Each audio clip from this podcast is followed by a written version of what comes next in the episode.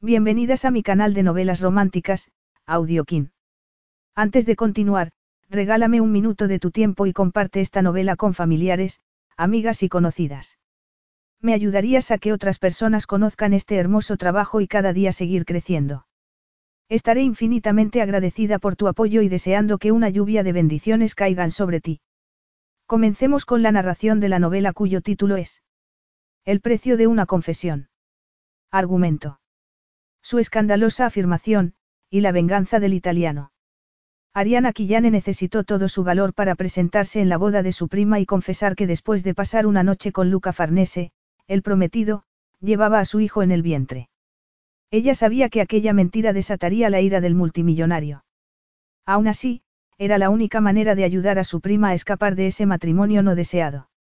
Luca estaba furioso. Ariana tendría que enfrentarse a las consecuencias por haberle arruinado su plan.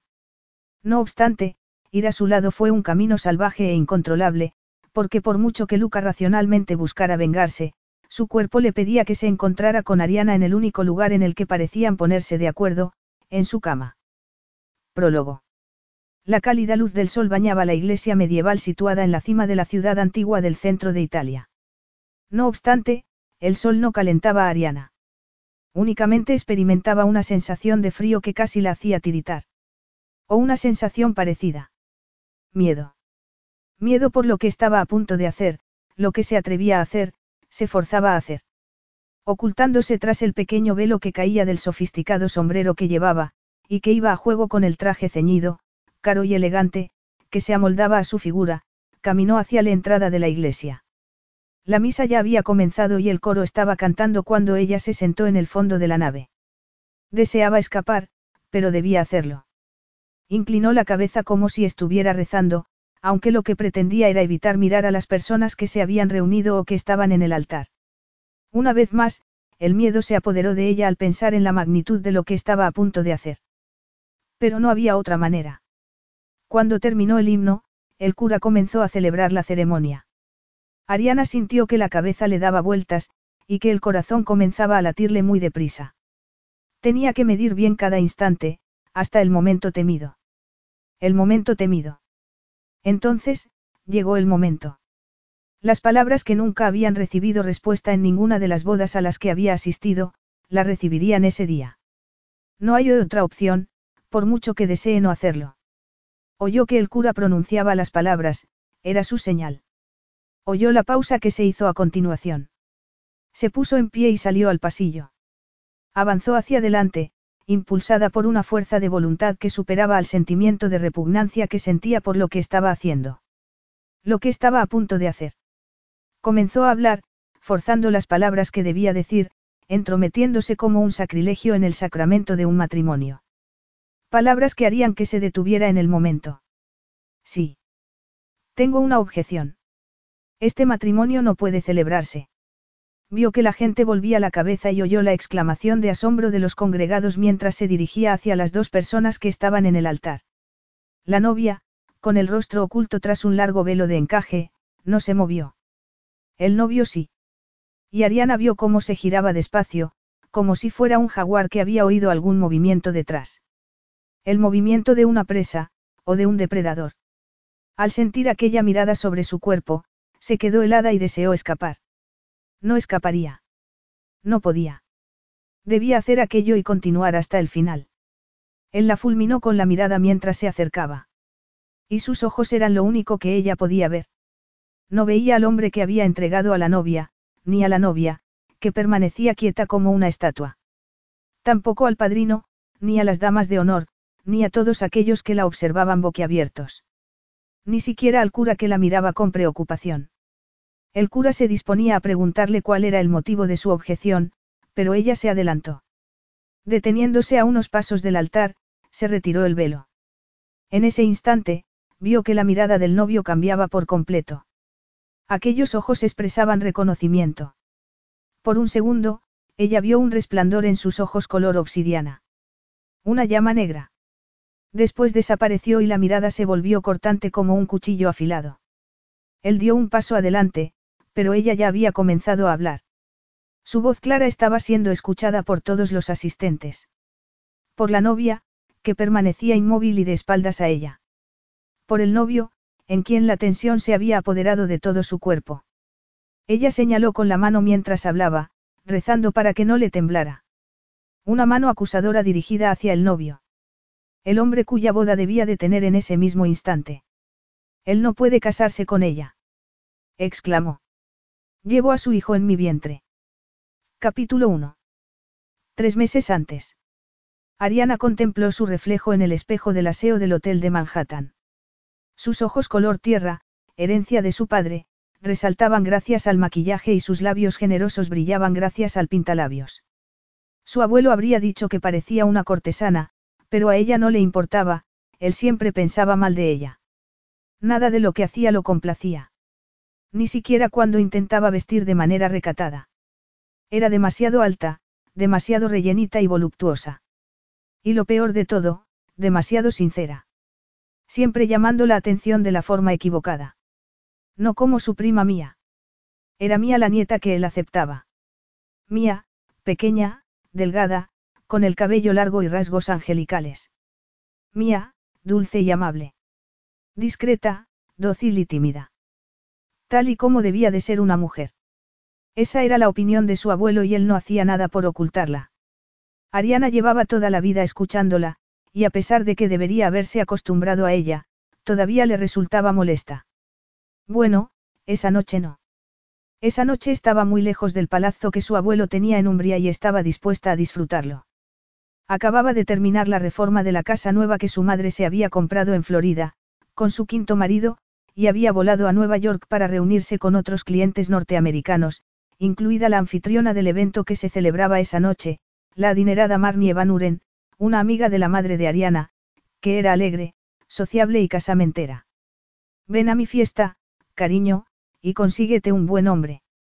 Las profesionales como tú siempre estáis demasiado ocupadas para el amor. Ariana había sonreído ante el comentario, pero no dijo nada. Estaba centrada en su carrera por un motivo, y no era para compensar la falta del amor en su vida. Lo hacía para escapar del control económico que su abuelo ejercía sobre ella.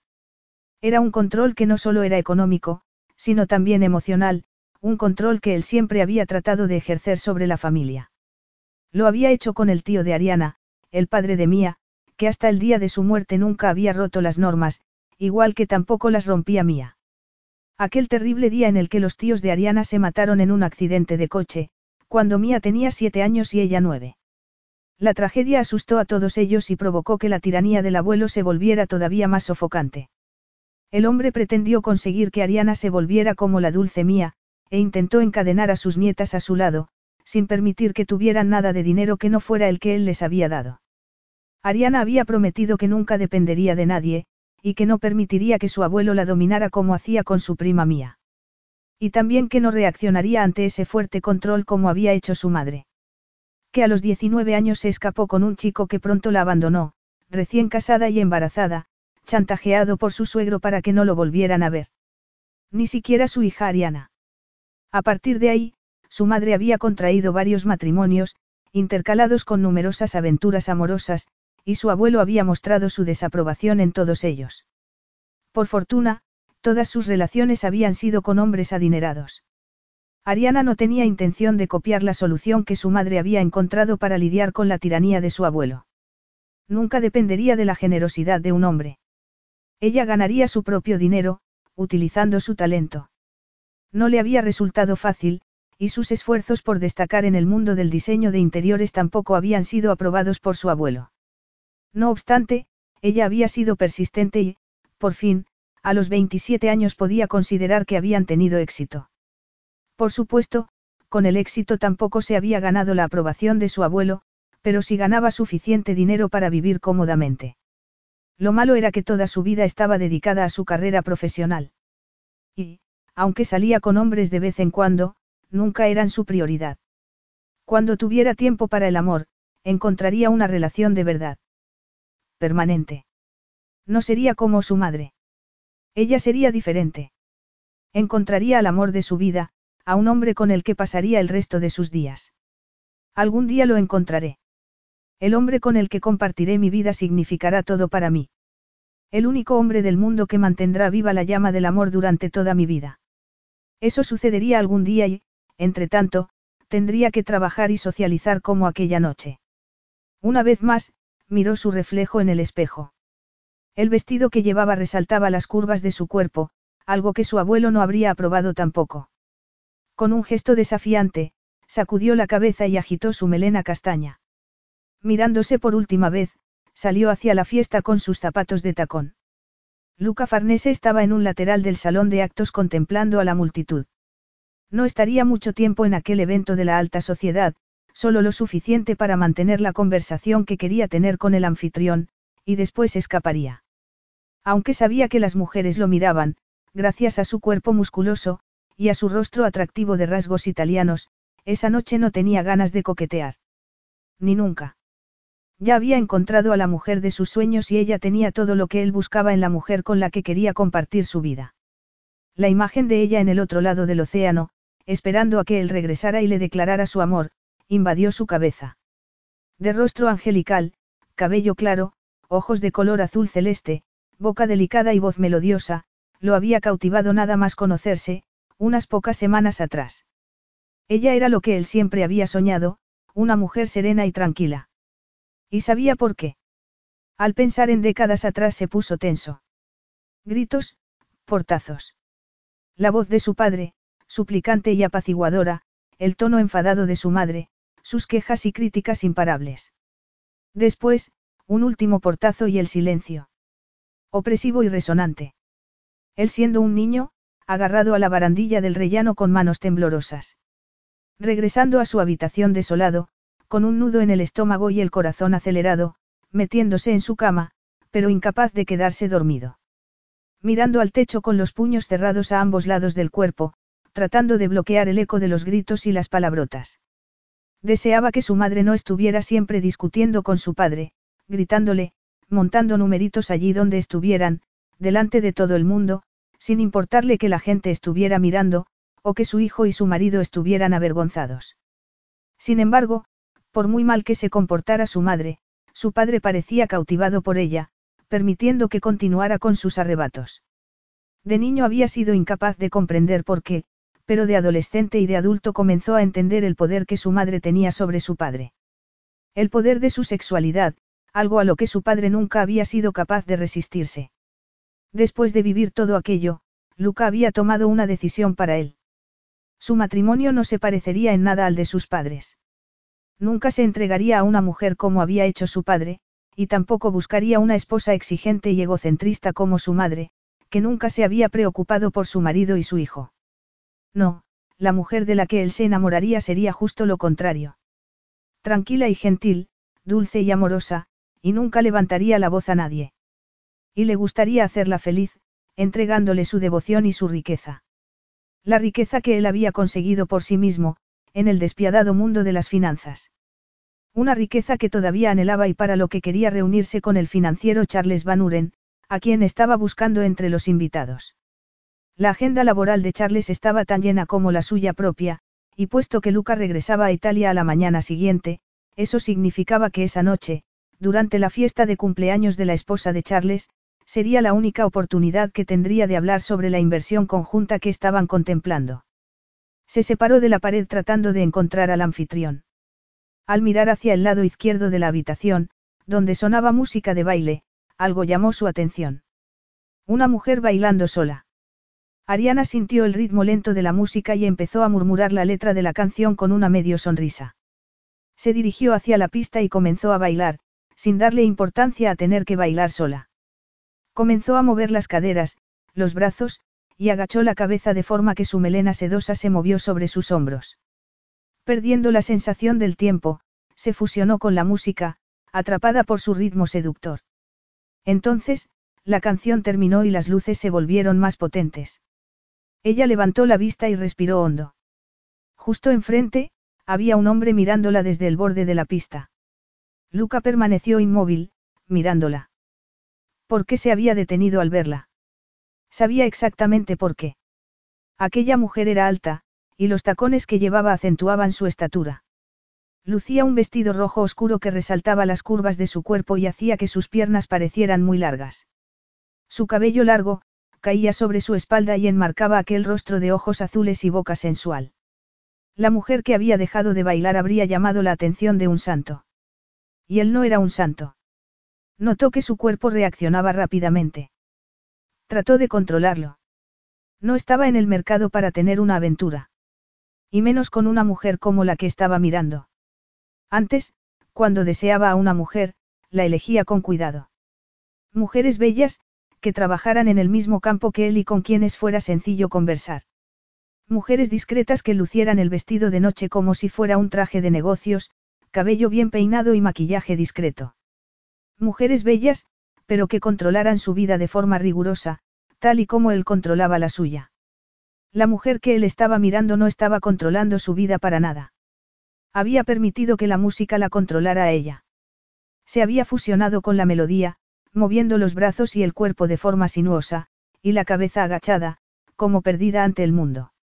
Un mundo al que había regresado en cuanto paró la música y se detuvo.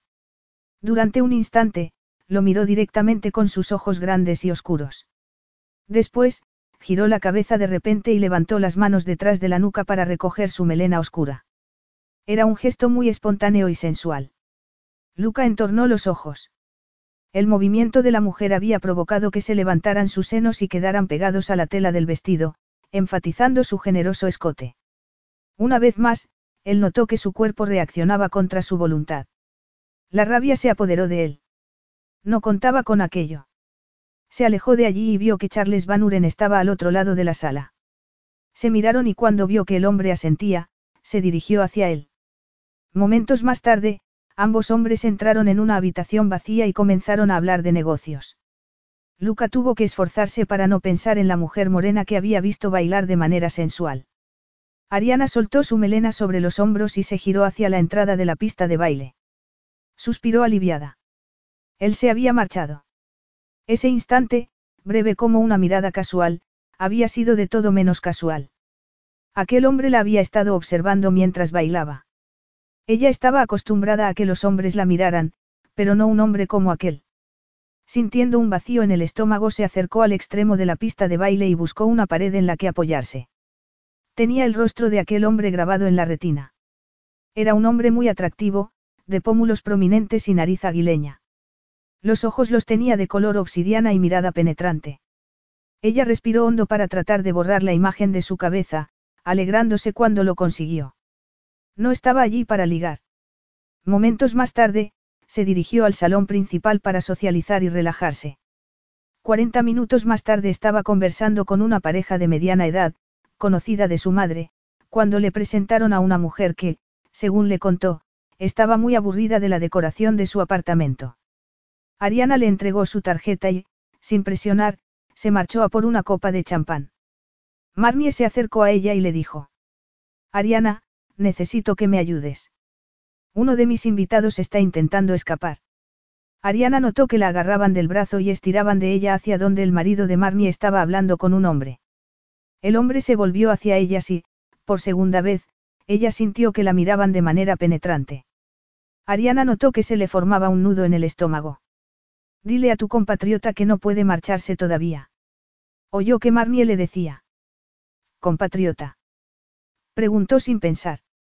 Es italiano, como tú, le confirmó Marnier. Preguntándose si era posible que el hombre que había estado hablando con Charles Van Uren no hablara inglés a la perfección, se sintió obligada a responder a la petición de su anfitriona. La señora Van Uren le pide que la acompañe en el día de su cumpleaños con sus más sinceros deseos, le dijo en italiano. Le resultaba estresante mirar a aquel hombre, pero no tenía más remedio. Su presencia la inquietaba. Gracias por la traducción, repuso él, pero lo he entendido a la primera, añadió en perfecto inglés. Marnie soltó una carcajada, y el marido negó con la cabeza como resignado. Cariño, Luca ha venido solo porque se lo he pedido. Teníamos que hablar de negocios. Ahora tiene que marcharse. Su esposa levantó las manos a modo de protesta. No, no, no. No le dejaré marchar. Agarró una copa de champán de la bandeja de un camarero y se la entregó al invitado. Él la aceptó con resignación. Ariana aprovechó el instante para escabullirse, pero Marnie la agarró por la muñeca. No te irás hasta que os haya presentado.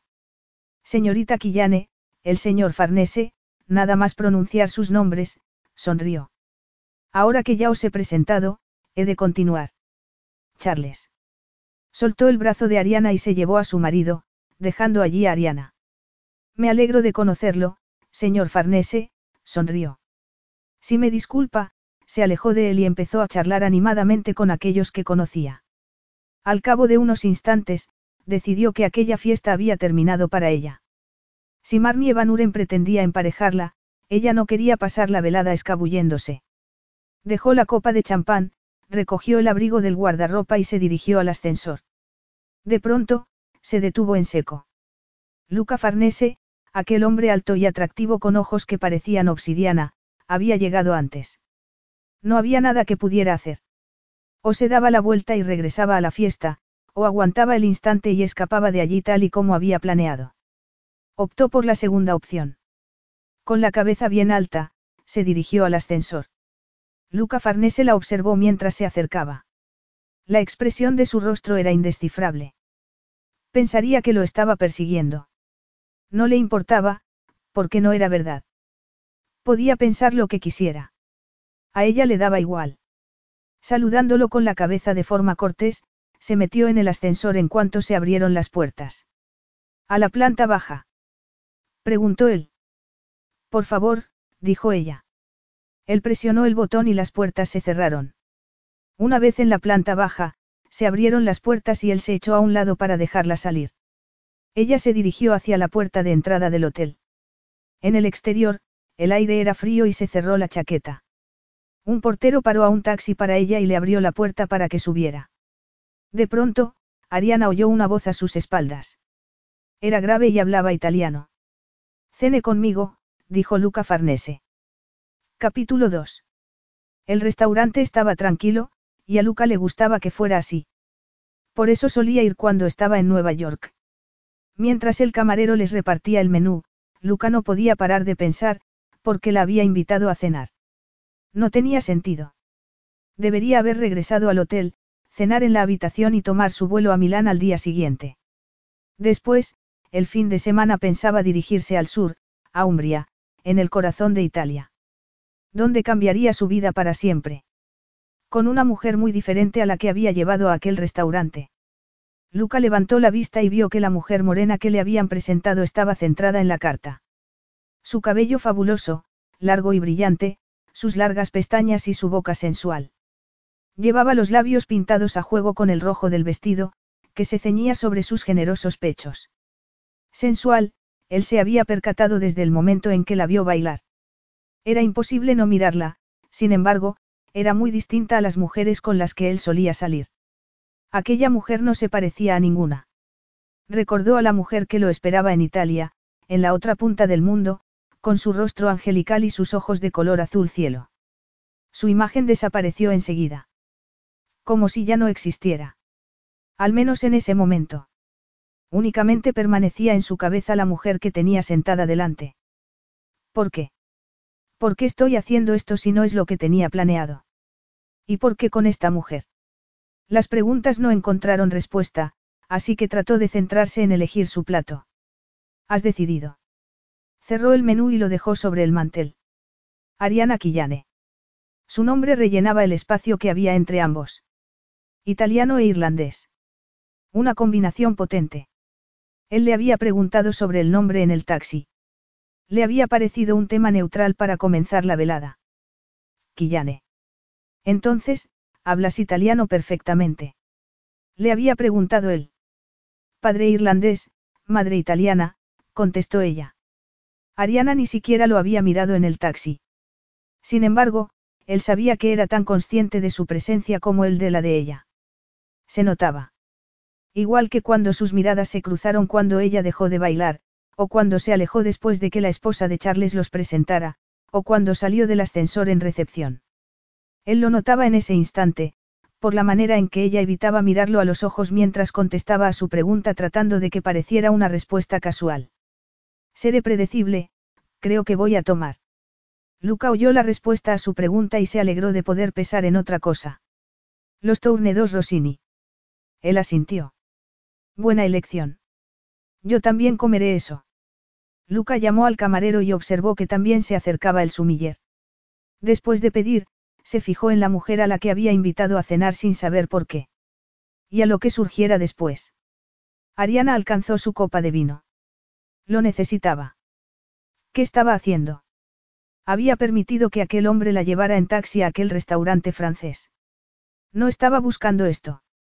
Sin embargo, ahí estaba. ¿Por qué? La pregunta se escapó de sus labios. No seas aburrida. Él parecía impaciente, como si ella lo hubiera enojado con su pregunta y la respuesta fuera evidente. Su manera de mirarme cuando dejé de bailar. Una mirada penetrante, que me atravesaba. Eso fue todo lo que hizo falta. Durante el trayecto en taxi, ella había sido consciente de su presencia en todo momento. Había percibido el aroma evocador de su loción de afeitar, de su masculinidad, de sus piernas musculosas y largas, de la mano que tenía apoyada en el muslo. Ella había hecho el viaje mirando hacia adelante, incapaz de relajarse, consciente del latido acelerado de su corazón y de que le costaba respirar con normalidad mientras atravesaban las calles iluminadas de la ciudad. Estaba a punto de cenar con un hombre que era un completo desconocido. Luca Farnese. El nombre no le sonaba de nada, pero era evidente que era un hombre que se movía en el mismo círculo que los Van Uren, un banquero, un inversor o algo así. Se llevó la copa de vino a los labios, plenamente consciente de la presencia del hombre que tenía delante y del impacto que estaba teniendo sobre ella y fijándose en sus pómulos prominentes, en su mentón y nariz. Todo él era pura masculinidad. No obstante, todavía no sabía por qué estaba allí con él. Había muchos hombres atractivos en el mundo, pero ninguno había tenido el efecto que aquel había tenido sobre ella. ¿Y por qué no debería cenar con él? Estoy soltera y sin compromiso. ¿Qué más da que acabe de conocerlo? Lo miró con cierto desafío y bebió el segundo sorbo de vino. Él estaba alzando la copa hacia ella. Por una velada agradable, murmuró él, y la miró un instante antes de beber un sorbo de aquel vino de reserva. Ella lo observó saborear el vino, dejar la copa y agarrar un panecillo de la cesta. Después se fijó en cómo lo partía con sus dedos fuertes y lo untaba con mantequilla. Entonces, ¿Por qué motivo has ido a casa de los Van esta noche? Preguntó él, mirándola con los ojos entornados. Ariana agradecía que le hubiera formulado la pregunta con un tono educado. Necesitaba disipar la tensión que la invadía y una pequeña conversación la ayudaría. La señora Van Uren es cliente mía, contestó. Estaban hablando en inglés y ella se alegraba por ello. Estaba en Nueva York, e Italia estaba a más de 6.000 kilómetros de distancia. Y quizá quiero mantenerla a esos kilómetros de distancia. Cliente. Soy diseñadora de interiores. Hace poco trabajé en su casa de los Hamptons. Ella fue muy amable y me invitó a la fiesta de cumpleaños que celebraba esta noche. Estoy recién llegada de Florida, donde he estado haciendo un trabajo para mi madre. Diseñadora de interiores. Preguntó Luca, terminándose el pan. No es mi área. Cuéntame sobre ello. Algo cambió en su tono de voz, como si de pronto estuviera pensando en los negocios. Como si estuviera evaluando una posible inversión. Ella no necesitaba inversores. No había escapado de las garras de su abuelo para ponerse en manos de un inversor. Lo miró un instante y se fijó en su atractivo rostro. Si algún día necesitase un inversor, o algún tipo de financiación, serías el último hombre al que se lo pediría, pensó ella. Ella percibía cierta crueldad en aquel hombre. Después de todo, no se la había mostrado con su repentina invitación a cenar. No había conseguido algo que deseaba sin preocuparse por las sutilezas de las convenciones sociales. Todo su instinto le decía que un hombre así no era buena compañía. Y menos estar bajo su poder. Ariana trató de pensar en otra cosa. Él le había hecho una pregunta sencilla, de las que un hombre como él preguntaría a cualquier profesional de un sector que no le resultara familiar, y ella debía contestarle como tal. Le sirvieron el primer plato y ella comenzó a comer mientras hablaba. ¿Qué te gustaría saber? Todo aquello que te parezca importante, contestó él, probando el salmón ahumado. ¿Trabajas por tu cuenta o para una empresa? Por mi cuenta, repuso ella. Nunca trabajaría para nadie más. Pareces muy segura. Puedes permitirte tal lujo. Estoy segura, añadió. Nunca dependeré de nadie, ni me sentiré en deuda con nadie.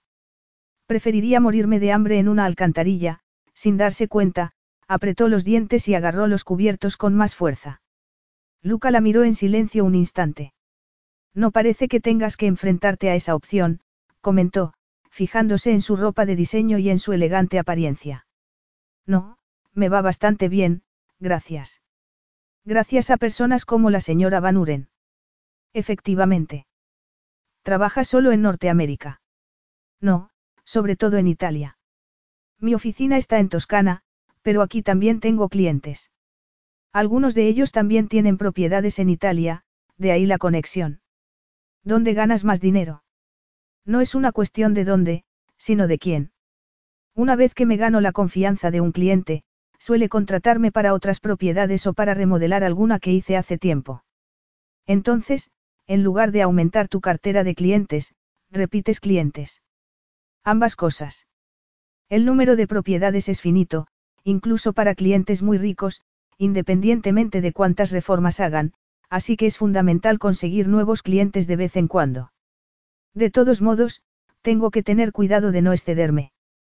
Cada cliente obtiene mi atención exclusiva, y eso no puede cambiar. ¿No tienes empleados? No, no tengo. Pondría en riesgo mi marca personal y me daría problemas de gestión, etc. Incluso contratar diseñadores freelance sería complicado, así que lo evito. Prefiero que sea así. ¿Y cuál es tu ingreso máximo? Ella pestañeó. Eso es asunto tuyo. Preguntó ella. La costumbre, comentó él. Discúlpame si no sacio tu curiosidad. Puesto que no soy una sociedad limitada, mis cuentas son asunto mío. Él se encogió de hombros. Ya te lo he dicho, la costumbre. Admito que me produce curiosidad encontrarme con alguien que no desea expandir su negocio o buscar inversión para hacerlo. Ariana se encogió de hombros. Estoy cómoda donde estoy, dijo ella. Tengo ingresos razonables y, como verás, no corro riesgo de pobreza, añadió. Un camarero retiró los platos y otro les sirvió el siguiente. El sumiller les rellenó las copas. Cuando se quedaron a solas, Ariana se preguntó por qué no le había importado que Luca le hiciera tantas preguntas. Enseguida supo la respuesta, él la estaba tratando como una mujer de negocios, y no como a una mujer tonta que iba abocada al fracaso. ¿Cómo se ajustan tus ingresos a lo que cobras por tus horas de trabajo profesional? ¿O al incremento del coste por los materiales que ofreces a los clientes? ¿Y cómo gestionas las diferencias de coste entre proveedores y lo que cargas al cliente? Luca Farnese le preguntó todo eso mientras comían sus filetes de tournedos Rossini. Con cuidado. Tengo que mostrar mi valía como intermediaria para que mis clientes no vayan directamente al proveedor. A menudo, mi ventaja es únicamente saber lo que el cliente quiere, y conseguirlo allí donde no lo ha buscado. ¿Tienes inventario? Algo, pero también tengo que tener cuidado con ello, contestó Ariana. Dinero a fondo perdido. Por supuesto. A veces compro con anticipación, tener algo en stock que sé que le gusta al cliente me da agilidad de respuesta. Es arriesgado. Ella asintió. Por eso la clave está en conocer a mis clientes, de ese modo puedo anticiparme. Por ejemplo, si veo algo en una venta de antigüedades puedo decírselo a mi cliente, aunque ella ni siquiera haya considerado la opción. Conocer los verdaderos gustos de mis clientes es gran parte de mi valía y hace que continúen siendo fieles a mí. Él continuó con la siguiente pregunta y Ariana descubrió que le resultaba divertido. Su manera de preguntar era respetuosa y reflejaba su capacidad para analizar el funcionamiento de cualquier negocio. Aunque, por supuesto, consideraría el diseño de interiores como un negocio sin dificultades. Ariana decidió que ya la habían interrogado bastante y cambió el foco de la conversación. ¿Y tú? ¿Qué haces para ganarte la vida? Él la miró un instante. Cree que tengo que saber quién es, pensó ella. El mundo de las altas finanzas es desconocido para mí, y supongo que es a lo que te dedicas puesto que haces negocios con Charles Van Uren, dijo ella. Hago inversiones. Y también especulo con el dinero. Arriesgado. Preguntó ella, arqueando las cejas. Son fondos de cobertura. Ah, comió otro bocado de la deliciosa carne. Esos. En mi experiencia, aquellos que menosprecian los fondos de cobertura son aquellos que no pueden permitirse invertir en ellos o ganar los beneficios que aportan. Bueno, no tengo quejas al respecto. Yo gano dinero de mujeres que son bastante ricas como para permitirse casas bonitas y tú, y los que hacen lo mismo que tú, sois los que les conseguís el dinero para pagar esas casas bonitas, sonrió y lo miró a los ojos. Al instante, sintió su poder. Y se preguntó qué tenía aquel hombre para provocar que su cuerpo reaccionara de esa manera. Había conocido hombres más atractivos, en incluso había salido con alguno de ellos, pero ninguno había tenido un atractivo tan potente como aquel. Ariana era plenamente consciente de todo él. Desde el cabello que se rizaba ligeramente sobre su nuca, hasta la barba incipiente que empezaba a cubrir su mentón. También de cómo le quedaba el traje de chaqueta negro y la fina correa del reloj de oro que llevaba. Aunque no eran las cosas externas lo que lo hacían atractivo, ni siquiera su aspecto. Era algo mucho más peligroso. Era el hecho de saber que el único motivo por el que ella estaba allí, cenando con ese hombre de forma imprevista, era que él respondía ante ella de la misma manera que él respondía ante él. De otro modo, ella no estaría allí. Era una sensación inquietante y embriagadora al mismo tiempo. Esto ha ocurrido de repente. Hace dos horas nunca me había fijado en él.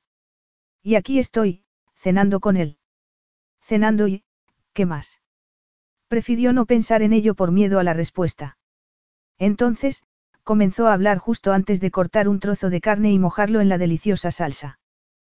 ¿Tienes una oficina? ¿O eres uno de esos ejecutivos trotamundos? Trabajo en Milán, contestó él.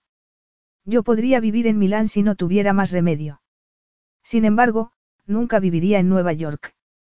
Es una ciudad demasiado moderna, y frenética. Estoy de acuerdo. ¿Y Milán no te gusta? No mucho, admitió. Me gusta más Toscana. He vivido toda mi vida en la parte central de Italia, la familia de mi madre es de allí. Ella notó que se le tensaba la voz.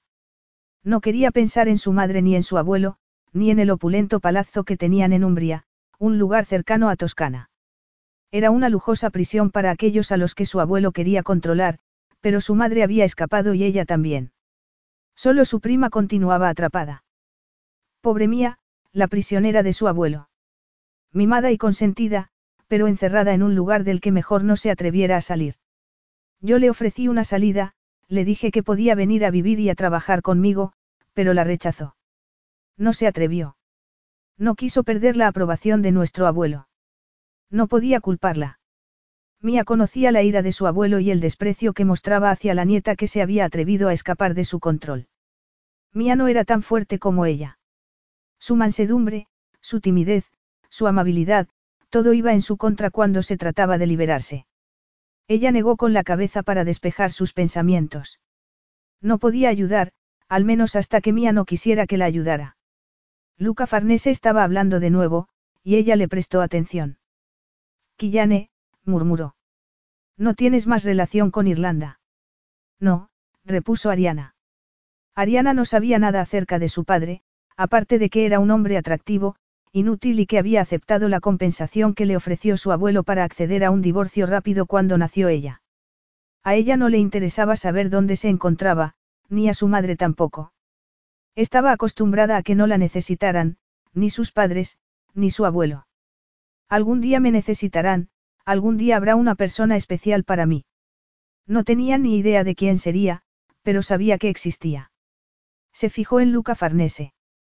Estaba sucediendo algo entre ellos. Algo imposible de negar, pero que existía desde el primer momento. Sintió un escalofrío. Lo que había sentido cuando él la había observado bailar, lo que notaba mientras estaba en su compañía, no era nada parecido a lo que había experimentado antes. Podría ser. Eso podría ser. La pregunta intentaba hacerse hueco en su cabeza, pero ella no se lo permitía.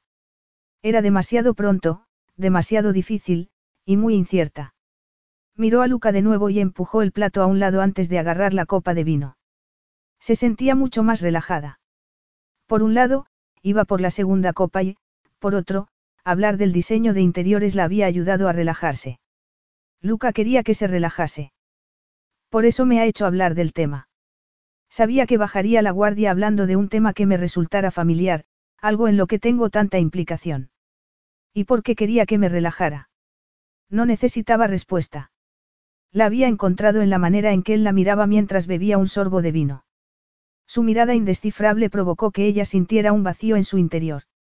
Notó un nudo en el estómago y una fuerte tensión en la garganta.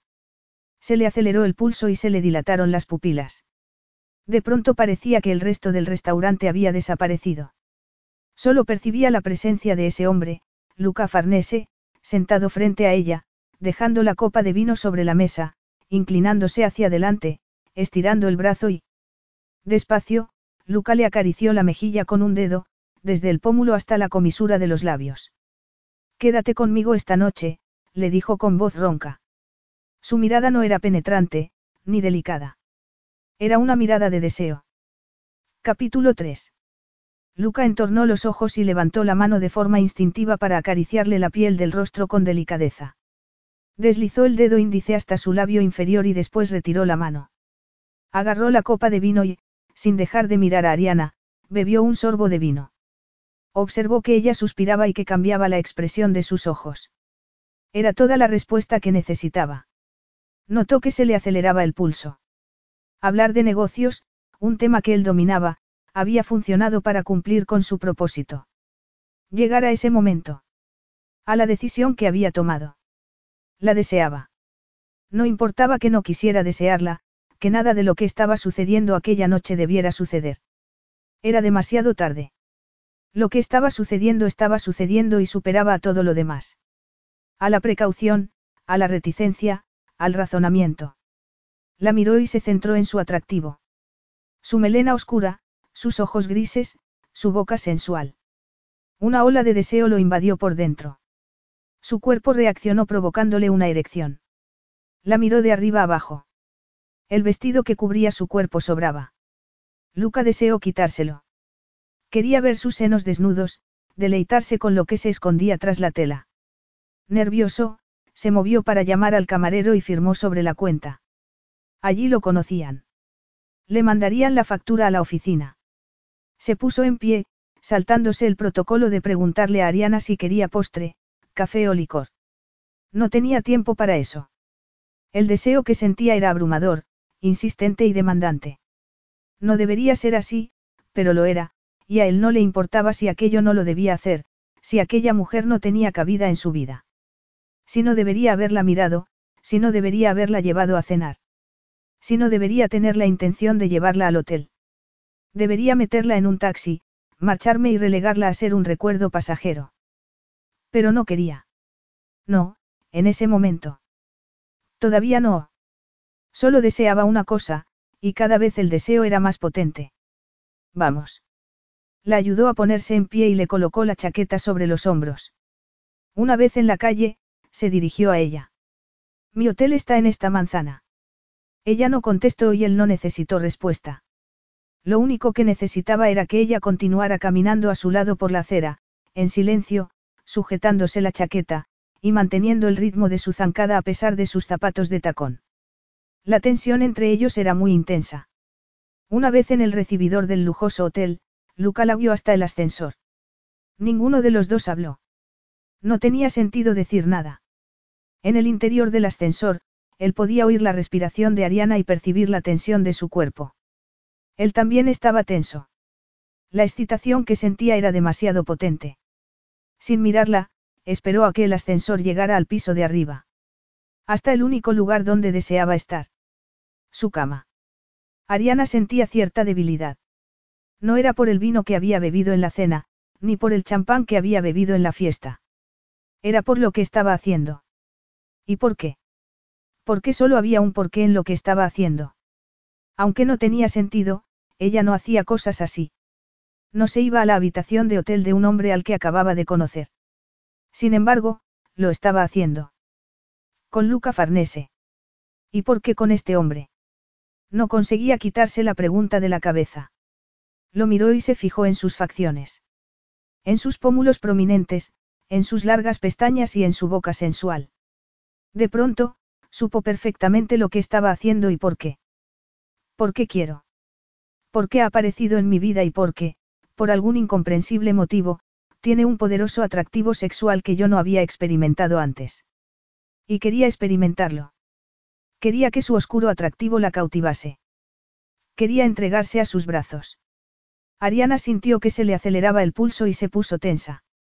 Había algo entre ellos que nunca había experimentado. Algo imposible de ignorar. Primitivo. Estaban en silencio y él no la miraba, pero ella sabía que se estaba conteniendo. Se notaba en su manera de apretar los labios, en la tensión de sus hombros. Ariana percibía la tensión del ambiente y una ola de calor la invadió por dentro. Era una locura. Sabía que debía detener lo que estaba sucediendo. Romper el silencio, volverse hacia él y decir. Será mejor que regrese a mi hotel. Detener el ascensor y volver al recibidor. Parar un taxi y marcharse sin mirar atrás. Sola. Permitir que Luca Farnese se convirtiera en nada más que en el recuerdo pasajero de una noche en Nueva York. Regresar a Italia, a su vida normal y predecible. ¿Segura? Sí, eso haría. En el momento en que se detuviera el ascensor, se volvería hacia él y le diría que lo sentía, que había cometido una equivocación. Reparó en el ritmo acelerado de su corazón y en la tensión de su cuerpo. El ascensor se detuvo y se abrieron las puertas. Ella se volvió para decirle a Luca Farnese lo que debía decirle. Luca le agarró la mano, y silenció las palabras que tenía posadas sobre sus labios. Él giró la cabeza para mirarla. Aquellos ojos oscuros de color obsidiana penetrando con la mirada hasta el centro de su corazón. Diciéndole nada. Diciéndole todo. A Ariana se le detuvo la respiración, y el corazón. En el fondo de sus ojos negros se observaba una llamarada de deseo. Un deseo que superaba a todo lo razonable y de sentido común. Una llamarada que consumía todo excepto una noción más profunda que todo lo razonable y de sentido común. Esto es lo que quiero. Aquello era lo que ella había deseado desde el momento en que lo vio mirándola de manera penetrante. Vamos, dijo él, con tono bajo e insistente. La agarró de la mano y la guió hasta el único lugar donde ella deseaba estar aquella noche. Entre los brazos de Luca Farnese. En su cama. Luca la observó entrar en la habitación y cerró la puerta detrás de ella antes de encender las lamparillas que había en las mesitas de noche. Ella estaba de pie, inmóvil en el centro de la habitación y lo miraba atentamente. Luca experimentó una erección. Estaba haciendo algo que nunca había hecho. Marcharse de una fiesta con una mujer solo para acostarse con ella. ¿Y qué más daba? Solo sería una noche. Una noche en la que rompería todas sus normas. Sobre todo ahora, cuando estás a punto de tener una vida completamente diferente. Ignoró la advertencia que se había formado en su cabeza. No tenía tiempo para ello. Miró a la mujer que tenía delante y se fijó en cómo el vestido que llevaba resaltaba sus senos, en su melena sedosa cubriendo sus hombros como un velo, y en la belleza sensual de su rostro. Se acercó a ella. Ariana lo estaba mirando a los ojos, tenía los labios separados y él podía oír su respiración. Luca le acarició el cuello y sintió el latido de su corazón. Le acarició la clavícula con el dedo pulgar y, con la otra mano, le acarició la mejilla. Despacio, observando cómo se le dilataban las pupilas y cómo empezaba a temblar ligeramente. Llevó la mano hasta su hombro y la colocó de espaldas a él. Le acarició el cabello que caía sobre su espalda y ella inclinó la cabeza hacia adelante. Sabía lo que él estaba a punto de hacer. Con un suave movimiento, Luca le desabrochó la cremallera del vestido. Después el sujetador. Le cubrió los senos con las manos y ella gimió echando la cabeza hacia atrás. Él comenzó a pellizcarle los pezones y ella gimió una vez más. Luca la estrechó contra su cuerpo, contra su miembro, y la mantuvo unos instantes en esa posición. Después la soltó y se separó de ella. Tengo que ir al baño, le dijo, y se marchó al lavabo. Tomándose su tiempo, se quitó la ropa y la colgó sobre la barra de la ducha. Esos instantes le permitieron recuperar el control que necesitaba, pero no consiguió relajarse. Agarró una toalla y se la enrolló alrededor de la cintura. Durante un instante, miró su reflejo en el espejo. Era el de un completo desconocido. Yo no hago estas cosas. No ligo con mujeres en las fiestas y las llevo a mi habitación de hotel. No hago tal cosa. Y hacerlo en ese momento de su vida. ¿Por qué? ¿Qué estaba haciendo? La pregunta era acusadora. Nada más salir del baño, obtuvo la respuesta. Ella estaba tumbada en la cama, medio cubierta por la sábana y esperándolo con su cuerpo exuberante. Esperando que la poseyera. Ariana sintió el frío de la sábana bajo su espalda y lo agradeció. Todo su cuerpo estaba en llamas. Y atrapado por una especie de locura que ella no podía controlar. Sin duda, aquello era una locura. Acompañar a un hombre, al que nunca había visto, a su habitación de hotel. Estaba decidida a entregarse a ese momento y no pensaba cuestionarse por qué. Quizá fuera un extraño, pero no podía negarse que había una fuerte tensión sexual entre ellos. Él no se parece a nadie que haya conocido antes. Sea lo que sea, hace que me sienta atraída por él. Lo deseo tanto, quiero que él me desee también, porque muero de deseo por él. Inquieta, se movió sobre la sábana mientras el deseo invadía todo su cuerpo. Nunca se había sentido así. ¿Dónde se había metido Luca? Anhelaba que llegara a su lado, que la acariciara y la poseyera. Y entonces, lo vio salir del baño con su torso musculoso al descubierto y tan solo una toalla en la cintura, que no disimulaba su potente deseo. Él la miró fijamente y se detuvo junto a la cama. Ella tenía los senos desnudos y los pezones turgentes contra la tela de la sábana. Luca retiró la tela y observó su cuerpo desnudo.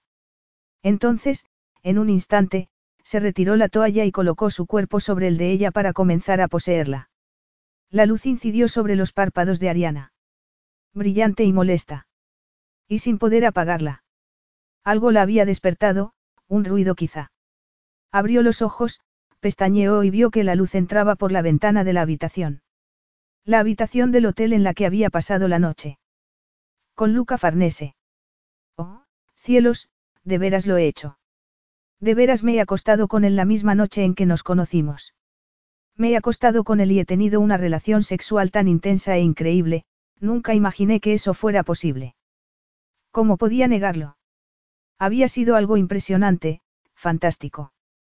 Había alcanzado un grado de sensualidad que no sabía que pudiera existir. Se volvió para acariciar a Luca, deseando estar entre sus brazos una vez más. Estrechar a aquel hombre increíble con fuerza contra su cuerpo, había aparecido en su vida de repente, provocando que ardiera de deseo. Un hombre que ya no estaba a su lado en la cama.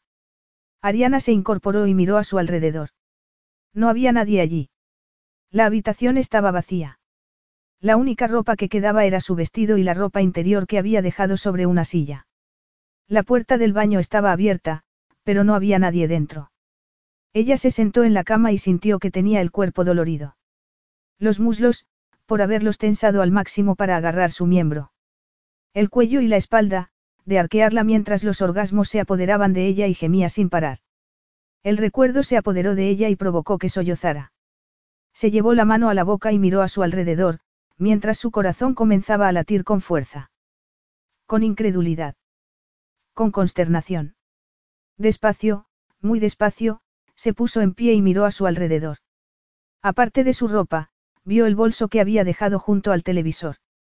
Y la nota que estaba pegada en la pantalla. La recogió con manos temblorosas y la abrió. Tengo que irme. El servicio de habitaciones te puede traer el desayuno. Te deseo lo mejor. La había firmado con sus iniciales.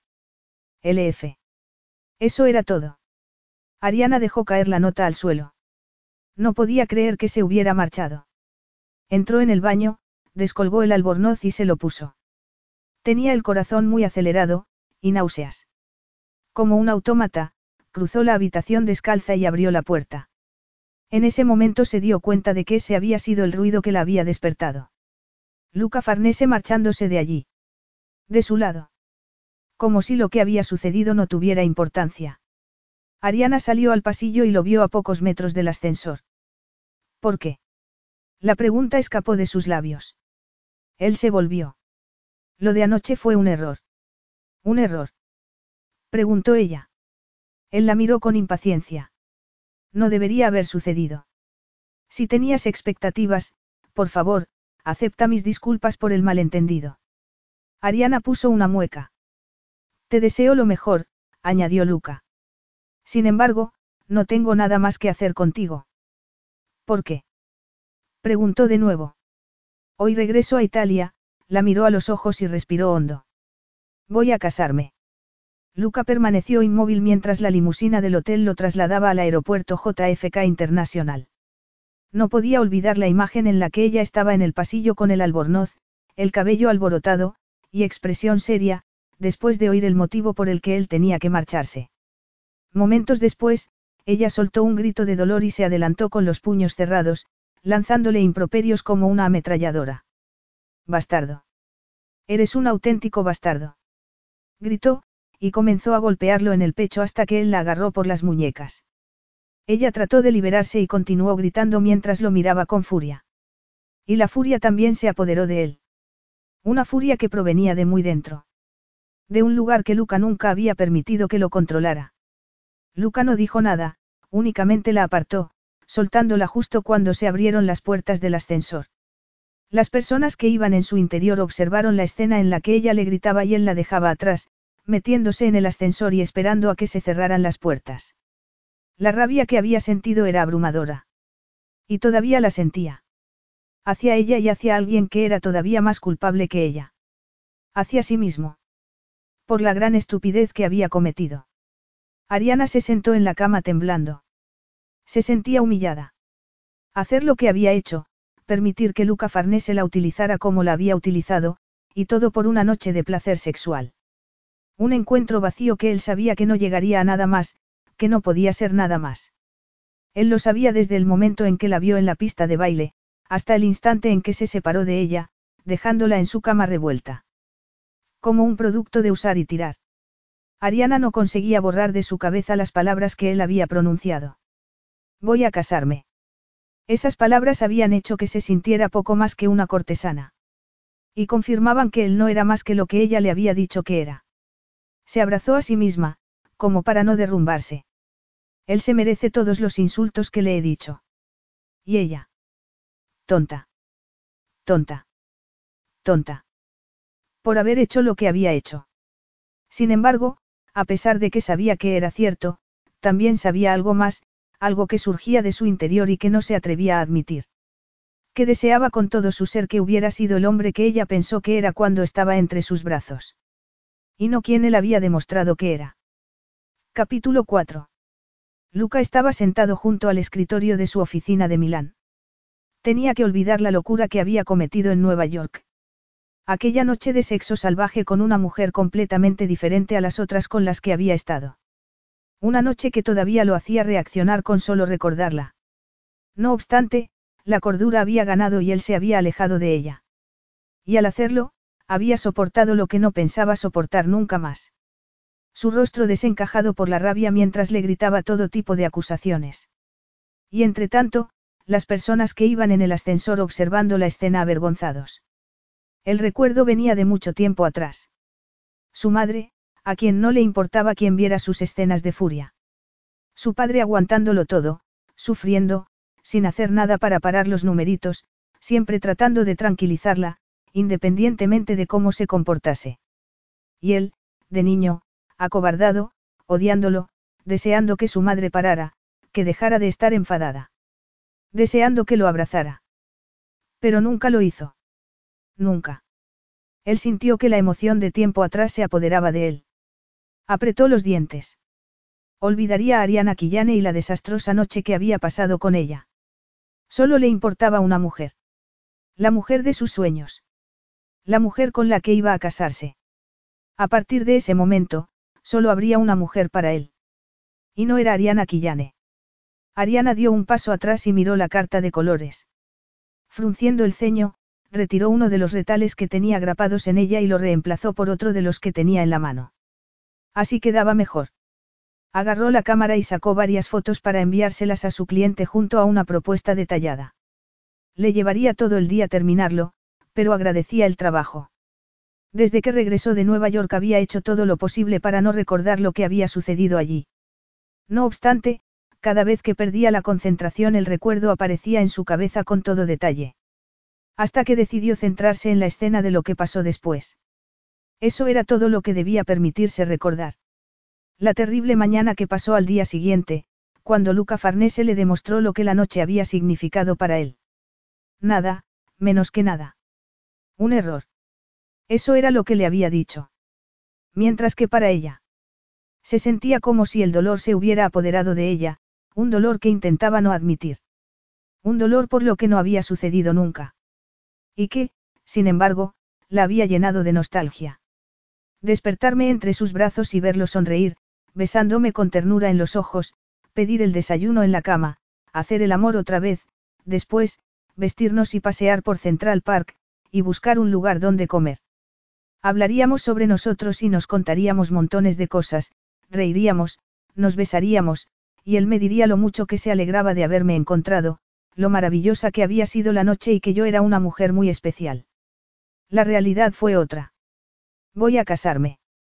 Eso era lo que él le había dicho. Había sido la indiferencia que mostraba su tono de voz lo que había hecho que ella lo insultara con furia. Sin duda, había aprendido una lección. Una de las muchas que había aprendido en la vida acerca de no ser querida, o valorada. Como su padre, que solo quería el dinero de su abuelo y no a la hija que había concebido. Como su madre, que prefería al que fuera su último marido antes que a su hija, abandonándola con su abuelo que siempre encontraba fallos en ella. Como su abuelo, que no dejaba de condenar todo lo que hacía, y la comparaba continuamente con su prima. Como ser utilizada por Luca Farnese, como si fuera un producto desechable, antes de que él regresara junto a la mujer con la que iba a casarse. Puso una mueca. Sabría aquella mujer con qué clase de hombre iba a casarse. Sentía lástima por ella, fuera quien fuera. Ninguna mujer merecía a Luca Farnese como marido, ni como nada más. Ni siquiera para una aventura de una noche en Nueva York. Para eso, mucho menos. Signor Farnese, me alegro de verlo. ¿Cómo progresa su nueva inversión? El hombre mayor se levantó de la butaca con dificultad para estrecharle la mano. Luca lo saludó y esperó a que se sentara de nuevo en la butaca de la biblioteca del palazzo donde se encontraban, en Umbria. Una vez sentado, Luca le hizo un resumen a su anfitrión. Tommaso Castellani, a pesar de sus 80 años era una importante fuerza financiera, y Lucas sabía que su inversión en el imperio de importación barra exportación de Castellani, que empezaba a extenderse hacia China y el lejano oriente, era más importante para su anfitrión que para él. No obstante, su interés en Castellani Spa no tenía nada que ver con los negocios. La idea de explorar la posibilidad de asociarse con Castellani no había surgido a partir de la primera vez que se reunieron en el palazzo seis semanas atrás. Fue otro motivo lo que hizo que se interesara. La mujer angelical que había entrado en el comedor mientras se sentaban, con su tímida sonrisa y tono de voz melodioso, sus ojos azul celeste y la manera en que saludó cuando Tomaso hizo las presentaciones. Desde el momento en que la miró, Lucas supo que estaba perdido. Cautivado. Aquel era el tipo de mujer con la que había soñado desde que era adolescente. Y ese mismo día, iba a convertir su sueño en realidad. De pronto, sintió que su cuerpo se tensaba, como si una ola de adrenalina lo hubiera invadido por dentro. Además, así conseguiría olvidar para siempre el error que había cometido en Nueva York, y a la mujer que quería mantener alejada de su vida. Aquella noche pertenecía al pasado. Ha sido una única noche en todos los años de mi vida. Una noche y un error. Y ya ha terminado. Ha servido para hacer que esté más seguro de lo que quiero. Del tipo de mujer que deseo tener a mi lado. Justo lo contrario a aquella. Él deseaba a la mujer que estaba a su alcance. Y después de hablar con Tomaso Castellani, este se puso en pie para darle su aprobación. Vamos, amigo. Primero comeremos y después, tienes mi permiso y mi bendición para que hagas tu propuesta de matrimonio. Y no me cabe ninguna duda acerca de cuál será su respuesta. Luca tampoco dudaba acerca de la respuesta que ella le daría. Era la mujer de sus sueños y él dedicaría su vida a hacerla feliz. Para él no existía ninguna otra mujer. Durante un instante, el recuerdo apareció en su cabeza, otra mujer. Se esforzó por hacerlo desaparecer. Esa mujer ya no existía para él. No se lo permitiría. Ariana miró el teléfono y frunció el ceño. Mía no solía contactar con ella. No era que se hubieran distanciado, pero Ariana no era bienvenida en el palazzo de su abuelo y cuanto más éxito tenía en su negocio, menos bienvenida era. Al abuelo no le gustaba que no dependiera económicamente de él. Eso había hecho que se volviera más posesivo con Mía. Y más controlador hacia ella. Si puedes soportarlo, por favor, ven a visitarme, Ariana. Han pasado tantas cosas que me gustaría verte otra vez. Me siento muy sola ahora mismo. Ariana puso cara de preocupación al leer el mensaje y miró la agenda para ver qué día podría ir a visitarla. Estaba complicado, puesto que tenía los días cargados de trabajo. A propósito. La ayudaba a mantener el control sobre los recuerdos que la atormentaban. No, no pienses en ello. No. ¿Consideras que aquella noche con Luca Farnese fue especial porque no lo habías hecho antes? Irte a la cama con un hombre al que acababas de conocer solo porque te miró, te acarició y te hizo el amor de esa manera. Luca Farnese no le había hecho el amor. Había tenido sexo con ella. Sexo salvaje. Para él no había sido más que un cuerpo de mujer. La última aventura antes de comprometerse de por vida con otra mujer. Era despreciable que él se hubiera acostado con ella sabiendo que iba a casarse, estar comprometido con otra mujer y llevarse a una desconocida a la cama. Eso, eso era más que despreciable. Trató de no pensar en ello y se centró en Mía. Su prima la necesitaba. Si se marchaba en ese momento, podría estar en el palazzo una hora más tarde. Decidida, escribió un mensaje a su prima. Momentos más tarde, Mía le contestó.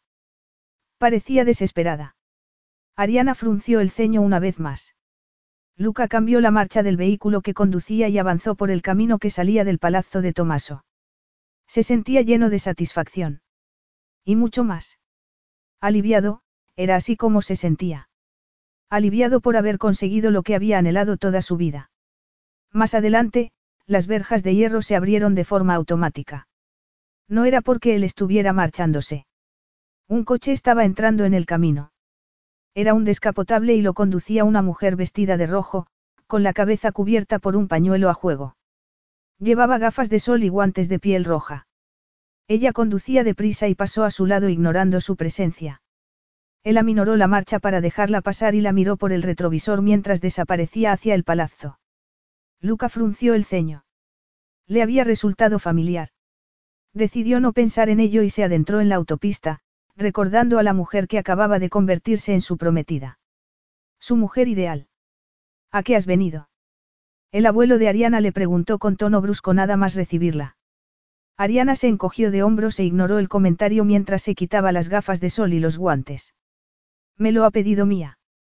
La expresión del abuelo cambió por completo. Ah. Así que te ha contado la noticia. Ve a felicitarla. Felicitarla. Por supuesto, va a casarse. Exclamó el abuelo con satisfacción. No tenía ni idea. Por eso me ha escrito. No me ha dicho nada. Si iba a casarse, entonces, ¿por qué le había puesto que se sentía muy sola? ¿Dónde está? Preguntó a su abuelo. En el cenador del jardín. El lugar ideal para recibir una propuesta de matrimonio. Acaba de comprometerse. Sí, sí, y menos mal que no has llegado antes. No habría permitido que su prometido se fijara en ti. Se ha marchado justo a tiempo. Ignorando el comentario de su abuelo, Ariana pensó en el coche con el que se había cruzado por el camino. Era un coche negro con las ventanas tintadas. Y en él iba el prometido de su prima. ¿Y quién era él? No se lo pensaba preguntar a su abuelo. Tras avisarle de que iba a buscar a Mía se dirigió al jardín. El cenador estaba situado junto al estanque y tenía vistas a los diferentes espacios decorados con estatuas clásicas. No era un jardín para correr y jugar. El abuelo de Ariana consideraba poco femenina cualquier actividad al aire libre, excepto los paseos tranquilos por los caminos de gravilla. Al menos el cenador era un lugar permitido, siempre y cuando Ariana y Mía llevaran un libro para leer allí. A veces, incluso había permitido que Mía se llevara sus muñecas y jugara con ellas. Y solo cuando Mía se lo había suplicado, el abuelo había permitido que Ariana también hiciera lo mismo. Ariana siempre había sido una niña sensible. Y seguía siendo una mujer sensible. Por favor, que esté contenta con el compromiso. Por favor, que su mensaje solo significara que está emocionalmente superada. Ariana, has venido. Mía exclamó al verla y corrió hacia ella. Se abrazaron y cuando se separaron, Ariana se fijó en que Mía había estado llorando. Y no eran lágrimas de alegría, sino de pena. Luca pisó el acelerador. Estaba en la autopista rumbo a Milán. Quería empezar a mover cosas. No quería retrasos. La boda se celebraría en cuanto estuviera organizada. Él se habría conformado con una ceremonia civil, pero no era eso lo que su prometida querría. Ni Tomaso. Así que, celebrarían la boda en una iglesia y se pondrían en manos de profesionales con un presupuesto alto. Tal y como había hablado con Tomaso antes de marcharse del palazzo, la boda tendría lugar en la preciosa iglesia medieval que estaba cerca del barrio histórico. Un lugar perfecto para hacer unas fotos que reflejaran la belleza de la novia. Qué afortunado era por haberla encontrado. Su rostro angelical, su tímida sonrisa, sus ojos azules y su voz, no era de extrañar que se hubiera quedado prendado. Ella era todo lo que él había soñado, la esposa perfecta para él. Cuidaré de ella porque lo merece. Es igual de bella y de maravillosa como persona. Nunca tendrían desacuerdos entre ellos, ni motivos de preocupación. Ella me dará calma. No podía esperar para convertirla en su esposa.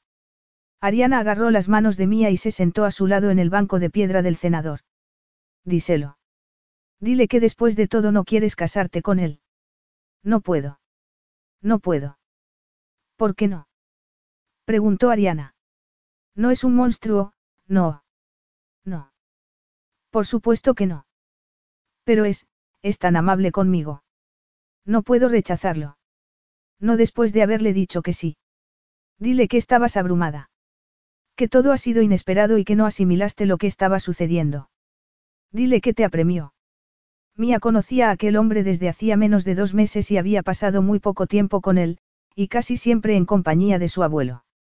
Al parecer se había quedado prendado nada más ver a su prima, pero seguro que podía comprender que Mía necesitara tiempo, el matrimonio era algo muy serio como para precipitarse. No puedo. Su prima negó con la cabeza. Ariana, yo no soy tan extrovertida como tú.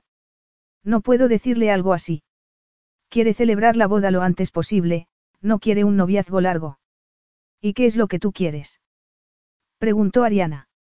Mía, no tienes que hacer lo que quieran los demás todo el rato. Respiró hondo.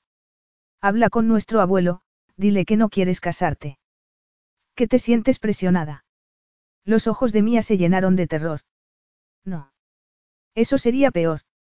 Está entusiasmado. Muy ilusionado. No puedo hacerle tal cosa. No puedo. Ariana le apretó las manos. Mía, es tu vida. No puedes casarte con un hombre solo porque no quieras rechazarlo, y menos por no querer disgustar a tu abuelo. Has de defender tus necesidades. Ariana sabía que no había muchas esperanzas. Mía nunca había luchado por nada. No le hacía falta, parecía contenta con ser la nieta favorita. Y a pesar de todo, seguía siendo la misma mujer encantadora de siempre. Ariana le soltó las manos. Estaba siendo igual de protectora hacia ella que su abuelo. Se puso en pie y la miró a los ojos, enrojecidos por el llanto. Tenía que haber una manera de rescatarla. No podía ser imposible. Después de todo, Mía solo estaba comprometida, y los compromisos podían romperse. De acuerdo, dijo Ariana, pensemos.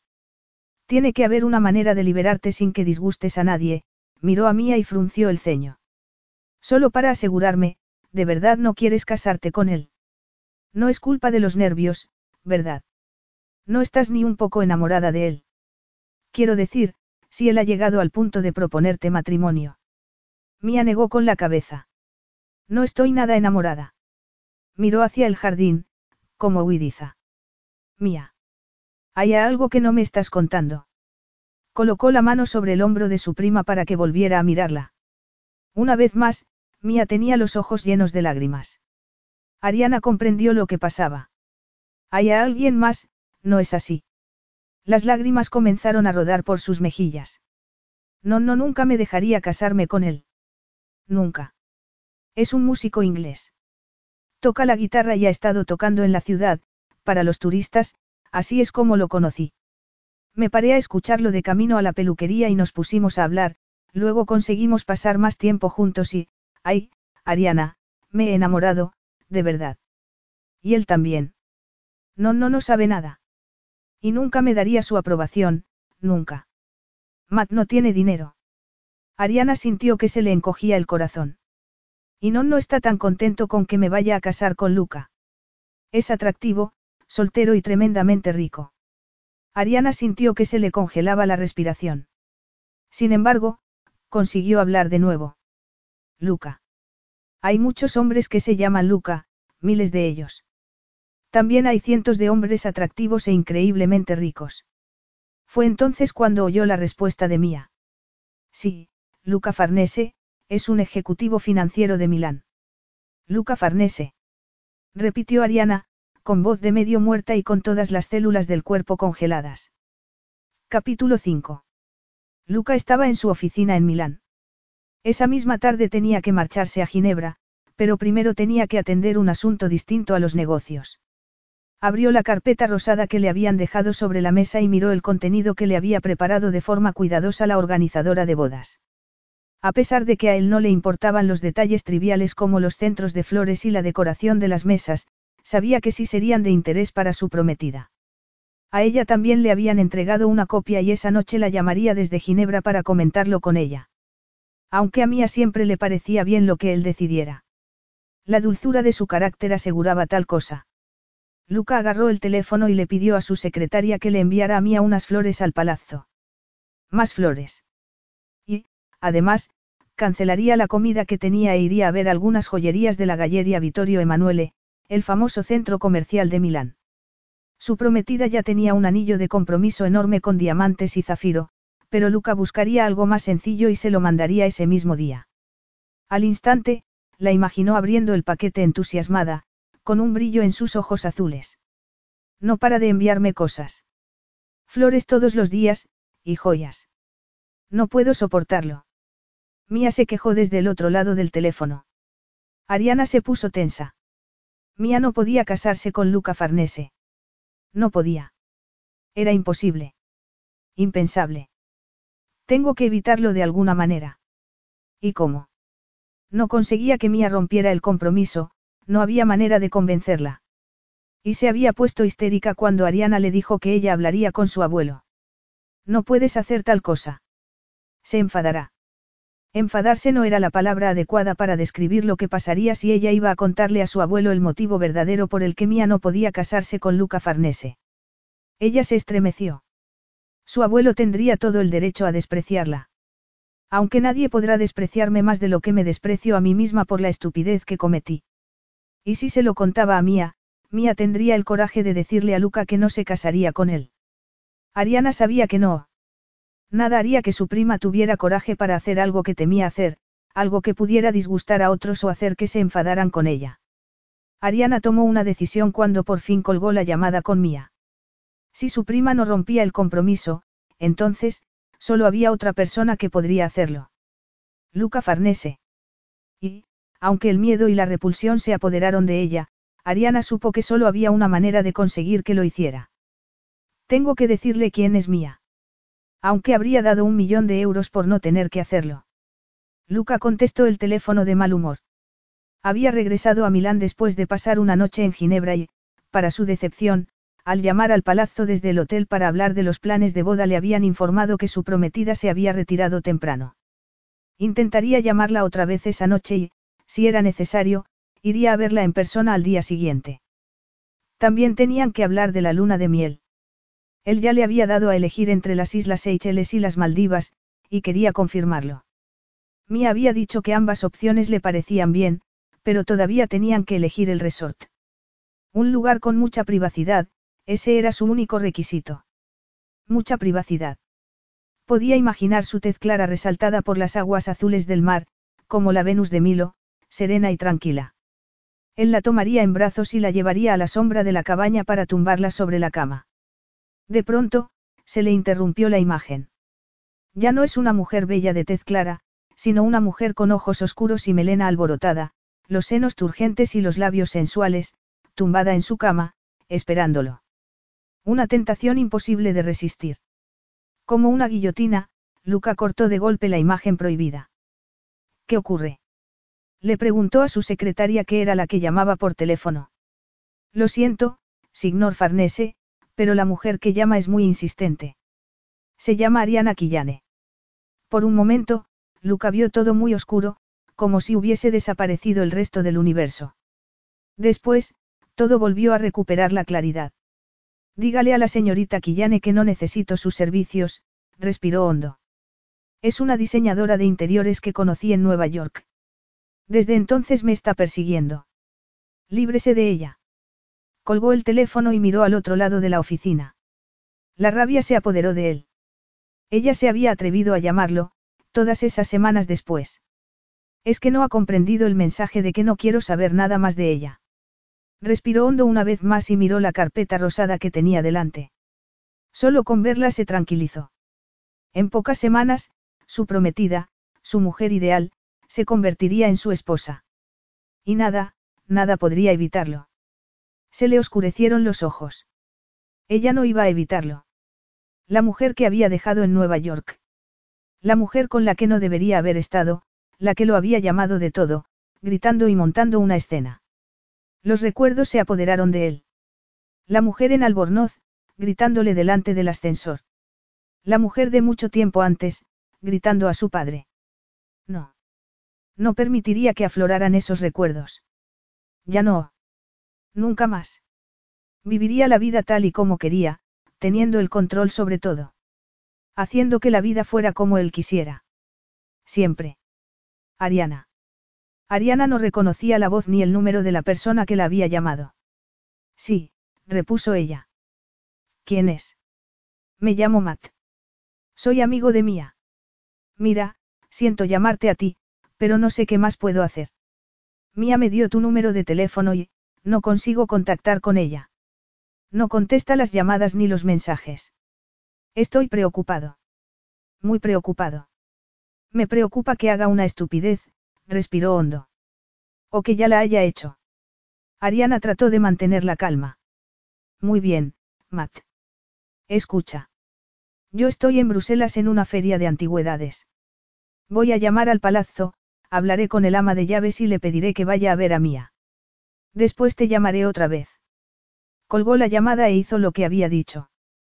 Tardaron un buen rato en ponerle con el ama de llaves, pero en cuanto consiguió hablar con ella supo por qué habían tardado tanto. Signorina Ariana. exclamó la mujer con nerviosismo. ¿Qué susto nos hemos llevado? Ya está todo bien. Ha venido el médico y la signorina mía está perfectamente bien. Le ha prohibido que tome más pastillas para dormir. Si tiene insomnio le ha dicho que beba leche caliente con miel. Nada más. Su abuelo insistirá en ello, así que no tiene de qué preocuparse, se lo prometo. No volverá a suceder algo así. De algún modo, Ariana dijo lo que tenía que decir y colgó la llamada. Después llamó a Matt y le contó lo sucedido, según la versión del ama de llaves. Mía se había olvidado de que se había tomado una pastilla para dormir y se tomó otra. ¿Y si la sobredosis no había sido accidental? No se atrevía ni a pensar en ello. Ariana regresó a Italia en un vuelo temprano y condujo hasta el palazzo. Su prima no estaba allí. El abuelo había insistido en que tenía que descansar y le había dicho que se alejara de todos los preparativos de la boda, así que se había ido a un spa. Entonces veré a mi abuelo, dijo Ariana. La doncella parecía nerviosa. El signor está muy ocupado, comentó. Ariana la ignoró y se dirigió a la biblioteca.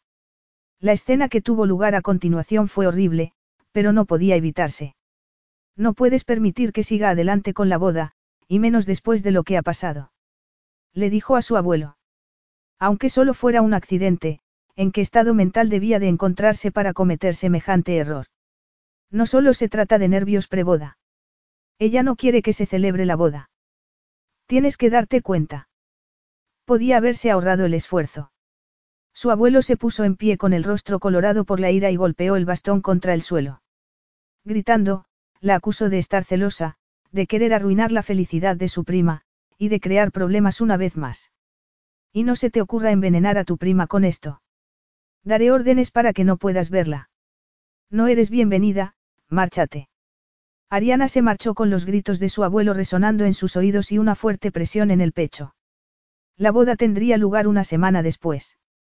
¿Qué podía hacer para evitar que se celebraba tal y como Mía le había suplicado que hiciera?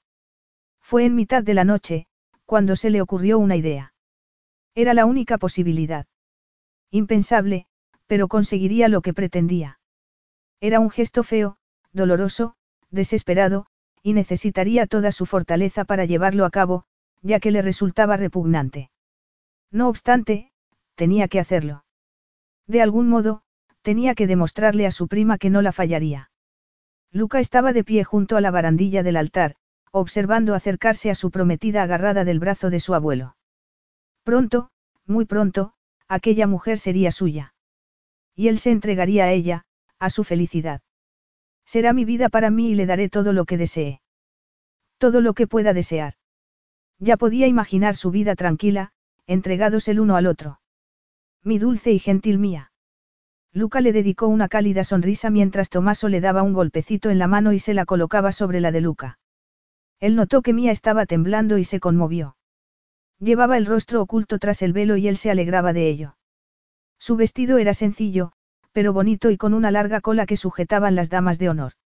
Él no tenía ni idea de quiénes eran, quizá parientes o hijas de amigas. No le importaba la familia de la novia, solo ella. Era como un sueño convertido en realidad. E igual de perfecta.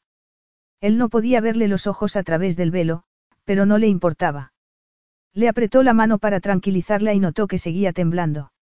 Entonces, el cura comenzó la ceremonia y Luca centró su atención en él. Sus pensamientos se volvieron extraños mientras avanzaba la ceremonia. Los recuerdos invadieron su cabeza. La noche anterior había soñado que era un niño otra vez, arrodillado junto a la barandilla, muerto de miedo por los gritos que su madre dirigía a su padre en el piso de abajo. Y después el portazo. El silencio. Y el miedo atrapado en su garganta. Se había despertado cubierto por sudor frío, y había tardado un rato en darse cuenta de que era un sueño y de que su realidad era otra. Y siempre sería otra. Miró a la bella mujer que tenía a su lado. En ese momento, el cura hizo una pausa y Lucas se preguntó por qué. ¿Qué había dicho aquel hombre? Si alguno de ustedes conoce un motivo o impedimento para... Ah, sí, eso era. El famoso hable ahora o calle para siempre. Por un instante, un recuerdo muy intenso atravesó su memoria. Un cuerpo desnudo y sensual, una nube de cabello cubriendo un rostro de ojos grises, una boca de labios carnosos inclinada hacia él, y el tórrido deseo invadiéndolo por dentro. No. Se forzó a desplazarlo en su memoria. A destruirlo. No existía. No permitiría que existiera. Era el pasado. Había terminado. Terminó tan pronto como sucedió. No hay ningún impedimento. No, ninguno, porque él no lo permitiría. Solo permitiría lo que estaba sucediendo en ese instante. Respiró hondo. No, no había ningún impedimento para casarse con la mujer de sus sueños. Excepto. Se oyeron unos pasos provenientes de la parte de atrás de la iglesia. Una voz estridente rompió el silencio y la gente volvió la cabeza para mirar. Una voz que anunciaba algo. Luca volvió la cabeza y se fijó en la mujer que avanzaba por el pasillo. Un traje rojo marcaba cada curva de su cuerpo voluptuoso. Y un sombrero a juego con velo ocultaba su rostro. Un velo que ella retiró al acercarse. A su lado, oyó que Tomaso gruñía con rabia y daba un paso adelante. Él no se movió. No podía. Solo fue capaz de mirar a aquella mujer a los ojos con furia, para detenerla. No lo consiguió. No puede casarse con ella. Gritó. Llevo a su hijo en mi vientre. Todo el mundo se quedó paralizado. Ariana también. Frente a ella estaba su abuelo, agarrado a su bastón con mango de plata, y blandiéndolo hacia ella como si fuera a golpearla. Luca, de pie, igual de paralizado que ella, mirándola como si deseara destruirla. Y Mía, cuyo cuerpo delgado se tambaleó de repente. Ariana corrió hacia adelante para sostenerla, pero el prometido de su prima llegó antes que ella y abrazó a Mía para evitar que se cayera. Ella vio que el abuelo se acercaba a Mía, y el cura, todo el mundo se colocó a su alrededor. La gente elevó el tono de voz, sorprendida, impresionada. Ariana se volvió y se marchó horrorizada por lo que había hecho. Lo que había tenido que hacer. ¿Por qué no había otra manera? Ariana salió de la iglesia, desesperada por llegar al coche. El sol le cegaba la vista, pero consiguió llegar hasta la piazza donde había aparcado. Sacó las llaves y pulsó el botón para desbloquear la puerta antes de abrirla del conductor. De pronto, oyó una palabrota y unos pasos. Alguien la agarró del brazo y la volteó. Luca la miraba con furia, y la agitaba como si fuera una muñeca de trapo. ¿Cómo te atreves? Soltó él. Te destrozaré por lo que has hecho. La furia se había apoderado de él, la rabia cegaba su visión, pero no borraba la imagen del rostro de la mujer que había hecho lo que Ariana acababa de hacer. Bruja viciosa, celosa y destructiva. La agitó de nuevo, y ella echó la cabeza hacia atrás. Intenté hablar contigo. Lo intenté. No me lo permitiste. No había nada más que pudiera hacer, sus palabras manaban de su boca para defenderse. No me dejaste hablar contigo, advertirte. Advertirme. Advertirme de que eras tan complicada y viciosa que pensabas destruir el día de la boda de una mujer completamente inocente. Decirme una terrible mentira. Estás igual de embarazada que una monja. Sé muy bien que utilicé protección. Retiró las manos. Acariciarla, aún enfadado, era una tentación. ¿Y bien? La miró fijamente. Estás embarazada. Dímelo a la cara. Vio que ella negaba con la cabeza y sintió que la furia lo inundaba de nuevo. Dio un paso atrás. No era seguro estar tan cerca de ella. Márchate, le dijo. Márchate. Y si alguna vez vuelves a acercarte a mi prometida, yo. Ella se metió en el coche y cerró la puerta, pero abrió la ventana y gritó. No puedes casarte con ella. No puedes. Él se inclinó hacia adelante. Haré exactamente lo que deseo. Le diré que estabas mintiendo. No. No lo harás. Porque Mía es mi prima y si insistes en casarte con ella le diré lo que sucedió en Nueva York. Nunca se casará contigo. Nunca. Luca oyó que arrancaba el motor y vio cómo se adentraba entre el tráfico de la calle. Su alma estaba sumida en la oscuridad. Y sentía una rabia inmensa. Ariana estaba en su apartamento, encima de su oficina y sala de muestras, en una moderna calle de Lucca. Estaba mirando el mensaje de texto que Mía le había enviado. Era simple y breve. Gracias de todo corazón. Ariana se sentía enferma. Temblando, apagó la pantalla y dejó el teléfono sobre la mesilla. Estaba en camisón y tenía el cabello mojado. Se había dado una ducha de media hora como para tratar de borrar el recuerdo de lo que había hecho ese día. De lo que había tenido que hacer. Escándalo, mentiras, furia. Era mentira lo que había contado delante de todo el mundo para detener la ceremonia de boda, para darle a Mía la oportunidad que necesitaba para escapar de su destino, para permitir que su prima se desmayara delante de todo el mundo. Y la otra mentira desesperada, la que le había contado a Luca Farnese, invirtiendo la verdad, desesperada porque la creyera. Que creyera que Mía, que había sido incapaz de decirle que no quería casarse con él, lo condenaría por haberse acostado con su prima. Solo había una persona que condenaría todo aquello. Su abuelo. Y no sería Luca Farnese. Ella se llevaría la culpa de todo. Únicamente ella. Por haber arruinado la boda de Mía, por hacer imposible que tuviera lugar. Al menos había tenido éxito. Y después, cerró los ojos y suspiró. Después tenía que continuar con su vida. Su abuelo no volvería a dirigirle la palabra, pero no sería una gran pérdida para ella. Ya había sido condenada desde su nacimiento. Ese sería únicamente el fin de su relación. Y en cuanto a Mía, era libre. Y si conseguía encontrar la manera de escapar con su amado Matt, si pudiera encontrar el valor para hacerlo. La ayudaré económicamente. Puedo permitírmelo. Se metió en la cama. Podría dormir toda una semana. Siempre y cuando no soñara con la furia que había visto en la mirada de Luca. El odio. Empezó a gimotear y se cubrió con las sábanas para intentar conciliar el sueño. Capítulo 6. Luca colgó el teléfono del escritorio, satisfecho con lo que le había dicho su abogado. Ariana Quillane pagaría por lo que había sucedido en la boda. Y no solo por lo que le había hecho a él, sino por lo que le había hecho a una víctima inocente. Mía, la bella y dulce mujer con la que había soñado toda su vida, no había hecho nada para merecer lo que había sucedido. Incluso se había desmayado del susto, del horror, de lo que había sucedido el día de su boda. De lo que le había hecho su propia prima. El hecho de que Ariana Quillane fuera la prima de la mujer con la que él deseaba casarse seguía siendo insoportable para él. ¿Cómo podría casarse con Mía después de haberse acostado primero con su prima? Nunca debería haber sucedido lo de aquella noche en Nueva York. Nunca imaginó que llegaría a afectarle al otro lado del océano, destruyendo el matrimonio que nunca más podría tener. Era imposible redimir la situación. Solo podía vengarse de la mujer que le había hecho tal cosa. Destruirle la vida, igual que ella había destruido la suya. Ariana estaba en el despacho de la sala de muestras que tenía alquilada para enseñar algunos muebles selectos, lámparas, alfombras y objetos de arte que pudieran tentar a sus potenciales clientes a contratar sus servicios. Mientras revisaba el correo, trataba de no pensar en nada más. Era la única manera de continuar adelante. No pensar, ni recordar la pesadilla que había vivido a partir de la boda de Mía semanas atrás. Había terminado. Ya estaba. Eso era lo que tenía que decirse a sí misma. Y en cuanto a Luca Farnese. Se estremeció. El odio que había visto en su mirada, rabia, recordarlo era como si le hubieran dado una puñalada. ¿Por qué? ¿Por qué me hace daño que me odie tanto por lo que hice en su boda?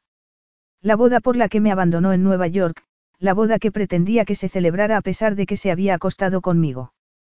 Es un hombre despreciable, capaz de acostarse con una mujer mientras su prometida lo está esperando en Italia.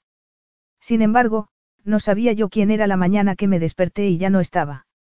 No sabía desde ese mismo instante de lo que sería capaz. Se fijó en el siguiente sobre que tenía en la bandeja. Estaba marcado con la frase privado y confidencial y estaba dirigido a ella personalmente, no a su negocio.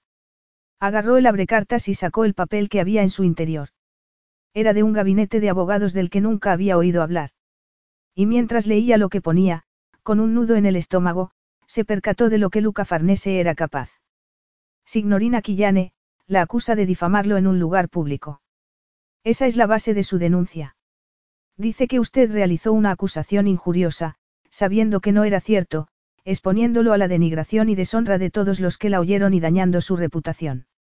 Mantiene que usted actuó a partir de la malicia y el rencor, arruinando su boda, una boda en la que se había invertido mucho dinero, humillándolo a él y a su novia, con la intención de vengarse por haber tenido con usted una relación sexual de apenas duración y sin valor emocional o personal. El hombre de mediana edad que estaba hablando terminó de leer la carta que Ariana le había entregado y negó con la cabeza. Está tratando de encontrar el remedio a través de la ley, le dijo. ¿Y qué puedo hacer? Su abogado apretó los labios y respiró hondo. Ir a juicio sale caro, y correría el riesgo de tener que pagar los costes además de la indemnización por los daños que él reclama. Solo puedo recomendarle que intente llegar a un acuerdo con él fuera de los tribunales, tal y como pide aquí. Si pide una fortuna. Ariana cerró los ojos. No puedo permitirme esa suma de dinero. Me destrozaría económicamente. Quizás su abuelo. Él preferiría verme morir de hambre antes de ayudarme, se puso en pie y añadió. Iré a ver a mis contables, a ver si pueden aconsejarme algo más. Eso fue la siguiente consulta, pero el contable le dijo que, aparte de pedir un crédito, no había mucho que pudiera hacer. Ariana regresó a su tienda y se sentó en el despacho sintiendo una fuerte presión en el pecho. Todo acabaría. Todo lo que había construido, todo por lo que había luchado a diario con su propio esfuerzo y talento, ganándose la independencia económica de su abuelo. Respiró hondo. Bueno, al menos podía alegrarse de una cosa. Matt y Mía estaban juntos. Después de desmayarse en la boda, el abuelo llevó a Mía a una clínica privada para que se recuperara. Por supuesto, a Ariana le prohibieron comunicarse con ella, pero siguió en contacto con Matt y le entregó una suma considerable de dinero para que pudieran alquilarse un lugar en Londres y continuar con su carrera musical. Lo siguiente que supo fue que Mia se había marchado de la clínica y se había ido a Londres con Matt, donde pensaban casarse en cuanto pudieran. Al menos, lo que hice por Mia ha merecido la pena. Era el único consuelo que le quedaba. Sentada en su escritorio, mirando todo lo que tanto le había costado construir, solo le quedaba esperar a que Luca Farnese actuara. En su cabeza, oyó las palabras llenas de furia que él había pronunciado. Te destruiré. Ariana sabía que lo haría, sin piedad ni compasión. Por lo que ella le había hecho a él. Luca se sentó en su escritorio con cara de satisfacción. Solo le quedaba poner en marcha la trampa que le había tendido a Ariana, y ante la que ella había reaccionado tal y como él suponía que haría. Ella no se arriesgaría a tener un juicio y había aceptado el acuerdo, según había informado su abogado. Era el momento de hablar con su contable. El hombre que estaba intentando encontrarle un crédito lo suficientemente grande como para cumplir el acuerdo sin llegar a juicio. Bueno, él era un hombre magnánimo, y había un límite sobre cuánta justicia quería infligir a Ariana Quillane. Ya había ido de hombre malo. Tocaba mostrarse generoso. Agarró el teléfono con una sonrisa. Aunque no era una sonrisa agradable. Para nada. Ariana puso cara de sorpresa. ¿Estás seguro? Preguntó. Su contable repitió lo que le acababa de decir y ella agarró el teléfono con fuerza. Sería verdad. De veras le había conseguido un crédito. Por primera vez, durante las tres semanas que habían pasado desde la boda, Ariana recuperó la esperanza. Escuchó con atención mientras el contable le leía las condiciones. El crédito tenía unos intereses muy altos y un plazo de devolución muy corto, pero ella conseguiría devolverlo. Entonces, ¿estás conforme y quieres seguir adelante con el acuerdo? Le preguntó el contable. Sí, por supuesto que sí. exclamó ella. Diez minutos después había firmado el crédito telemáticamente. Colgó la llamada sintiendo que le habían quitado un gran peso de encima. En ese momento, sonó el teléfono. Era mía. Ariana. No podía esperar para contártelo. Mata ha alquilado un estudio de grabación. Y todo gracias a ti. Y ya tenemos fecha para la boda. Por favor, tienes que venir, significa mucho para nosotros, después de todo lo que has hecho. Cambió el tono de voz. ¿Estás segura de que puedes permitirte todo el dinero que nos has prestado? Por supuesto. Mintió Ariana. Un sentimiento de alegría la inundó por dentro mientras Mia charlaba animadamente. Independientemente de si Matt conseguía hacerse famoso, Mia y él serían felices, ya que él era el hombre al que amaba su prima. Y Mia la mujer que Matt amaba. Nada más colgar, Ariana se puso seria. Mia, la mujer dulce y angelical, le sorprendía que Luca también se hubiera enamorado de ella. Como nunca se enamoró de mí. Oyó que se abría la puerta de la tienda y se puso en pie para salir del despacho con una gran sonrisa de profesional. Necesitaba que los clientes contrataran sus servicios más que nunca, para poder sobrevivir. Nada más asomarse, se detuvo en seco. La sonrisa se borró de su rostro. Luca Farnese estaba allí. Luca vio que Ariana dejaba de sonreír y que lo miraba horrorizada. Eres tú, dijo ella, agarrándose al cerco de la puerta. Luca se sentó en una silla que había junto al escritorio antiguo donde los clientes hablaban con ella sobre sus proyectos. Cruzó las piernas y la miró un instante. Estaba pálida, igual que el día que se enfrentó a ella junto al coche, fuera de la iglesia. Pensé que te gustaría conocer el origen del crédito que acabas de aceptar, comentó él, disfrutando de cada palabra. Ella lo miró y lo comprendió todo. Él era quien le había ofrecido el crédito que ella había aceptado gratamente. Poniéndose bajo su poder.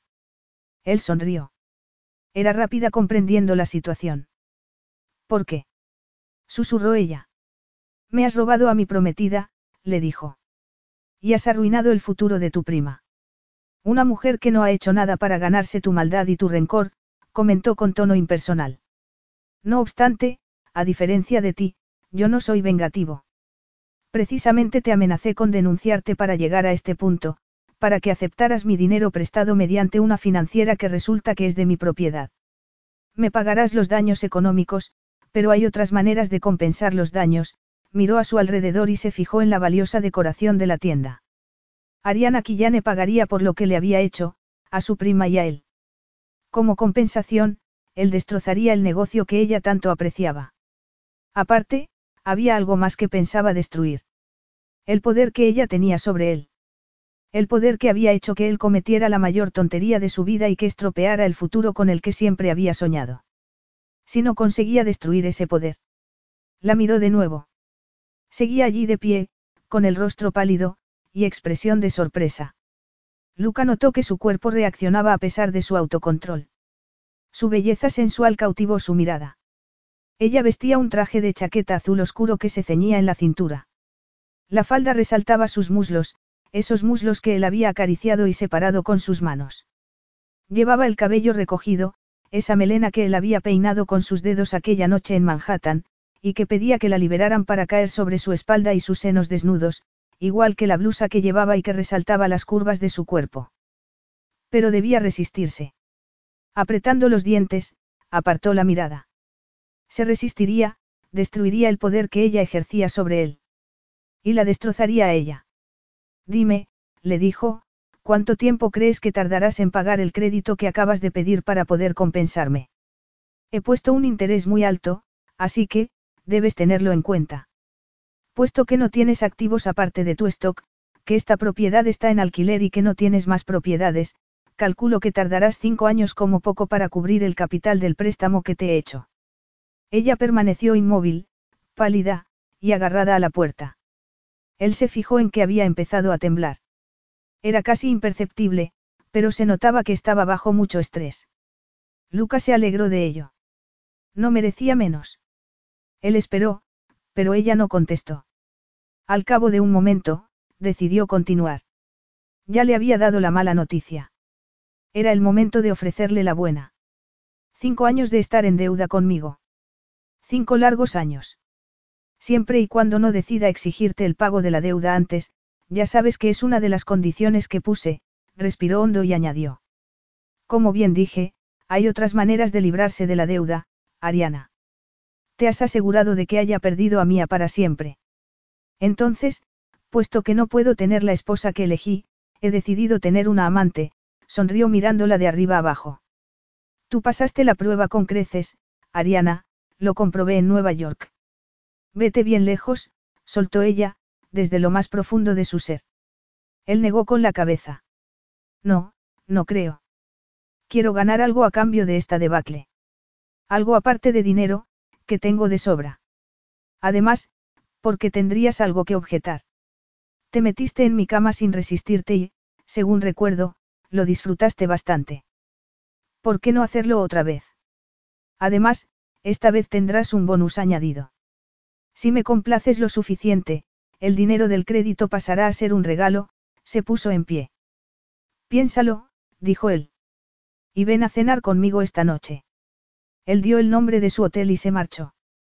Una vez en la puerta, se volvió para mirarla y sintió como si algo lo hubiera atrapado, como si unas garras de acero le hubieran tendido una trampa.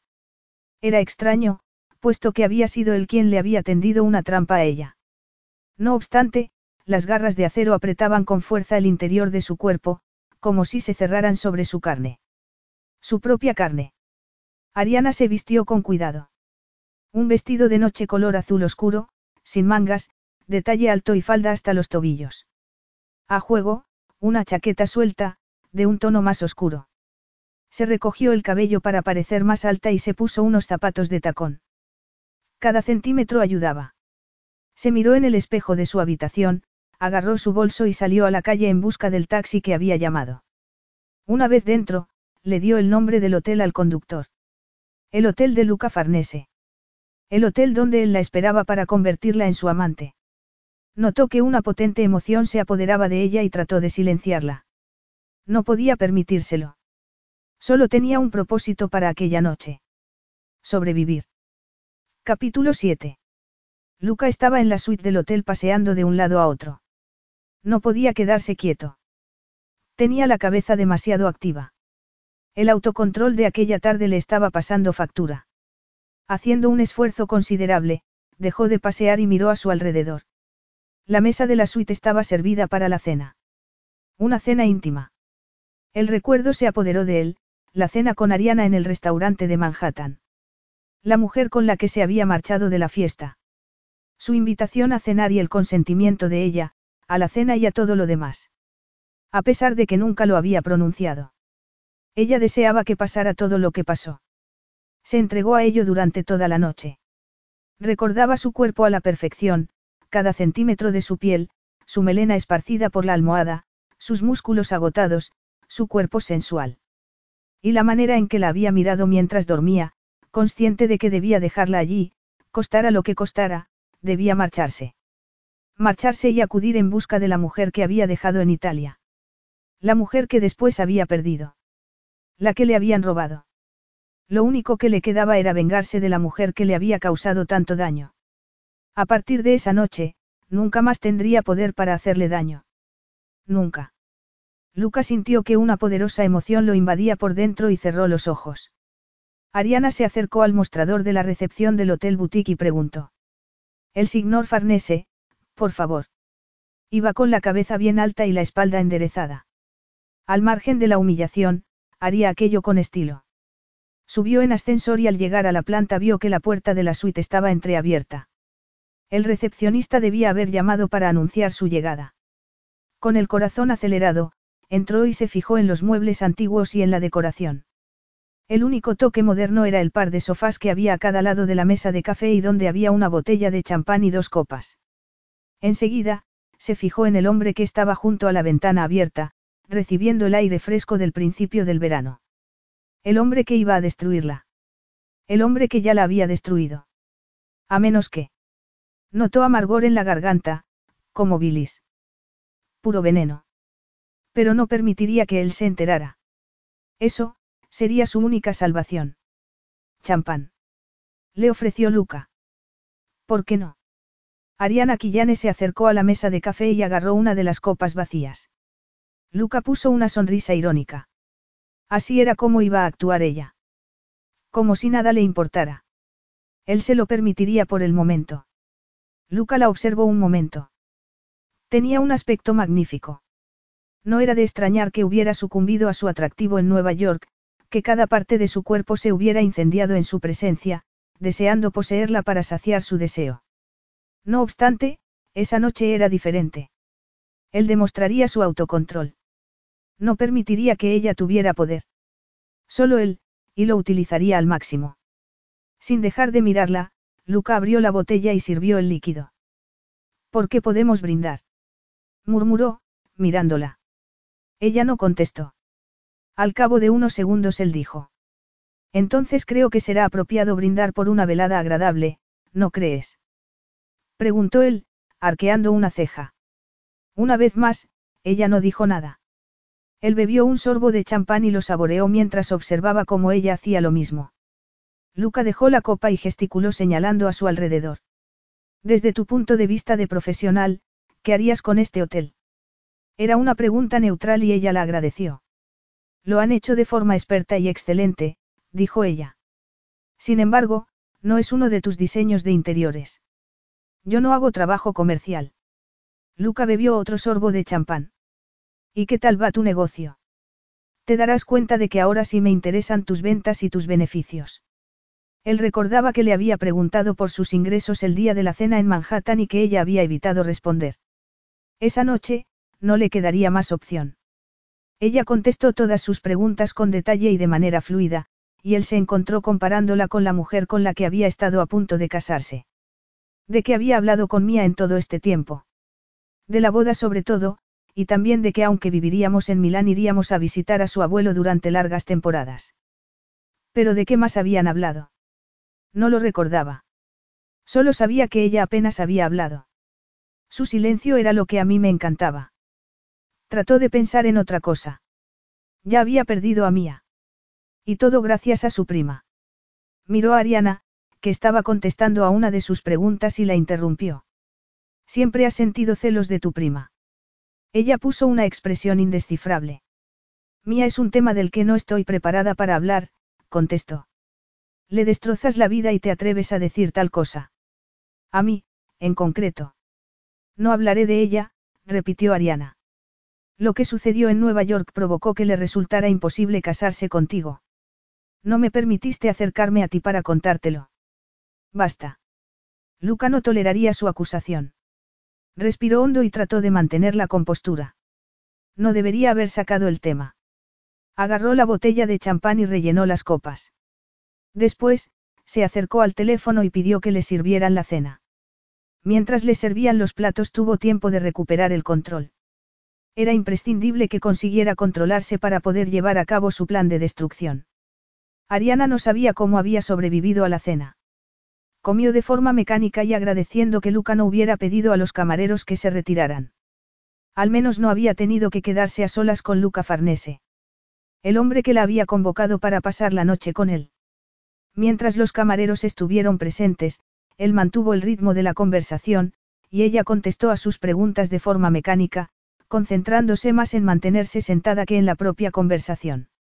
Y en no mirarlo. En no recordar. Cuando terminó la cena y ella apartó el plato con el pedazo de tarta de frambuesa medio comido, oyó que Luca hablaba con los empleados y les decía que sirvieran el café en el salón de la suite. Después, vio que él se ponía en pie.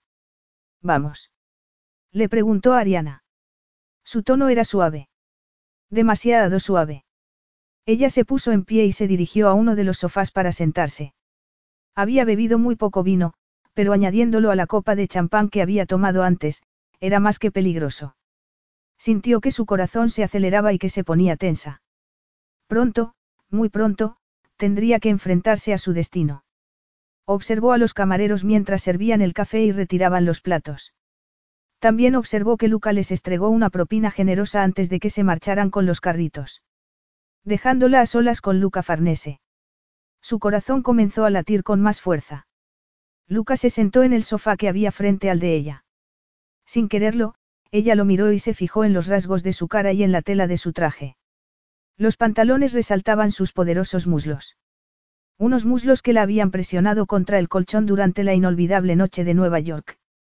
Se fijó en sus manos y en sus largos dedos, con los que agarraba la cafetera, y recordó cómo habían acariciado los rincones más íntimos de su cuerpo, provocando que llegara al éxtasis que gimiera con fuerza mientras arqueaba el cuerpo.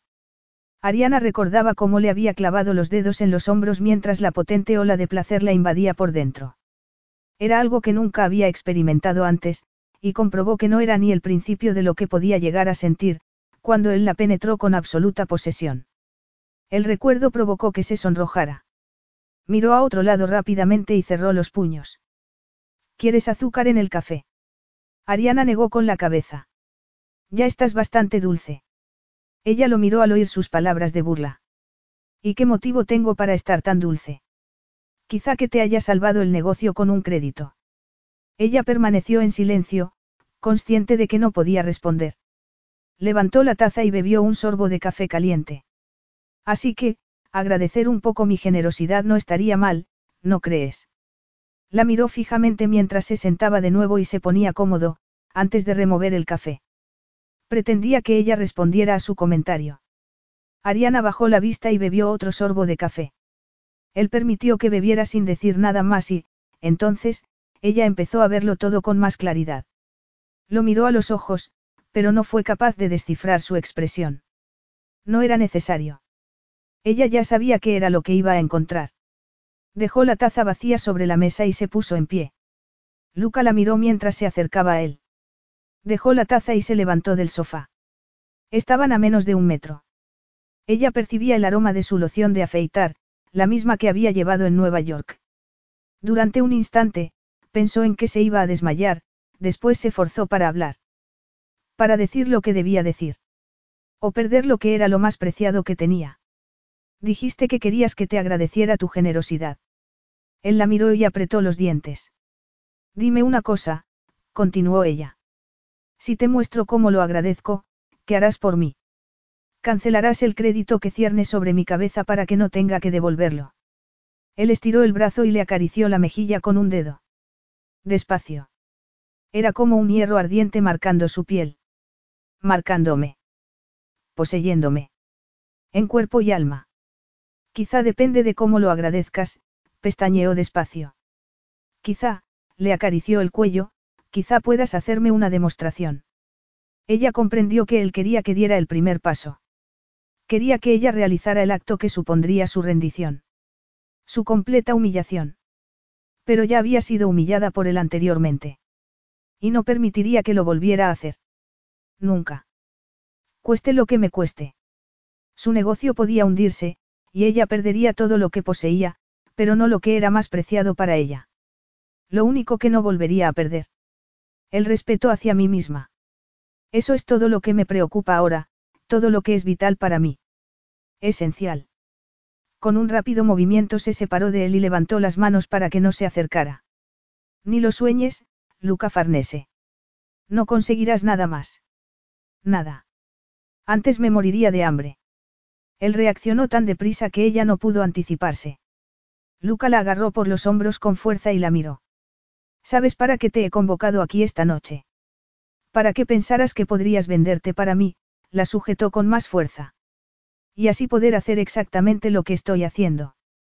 Apartarte de mi lado como si fueras carne podrida. Retiró las manos de sus hombros como si fuese venenosa o estuviera contaminada. El movimiento fue tan brusco que ella se tambaleó hacia atrás. ¿Crees que volvería a ensuciarme con una mujer como tú? Vete lejos, Luca Farnese. Vete bien lejos. Ariana agarró su bolso y corrió hacia la puerta.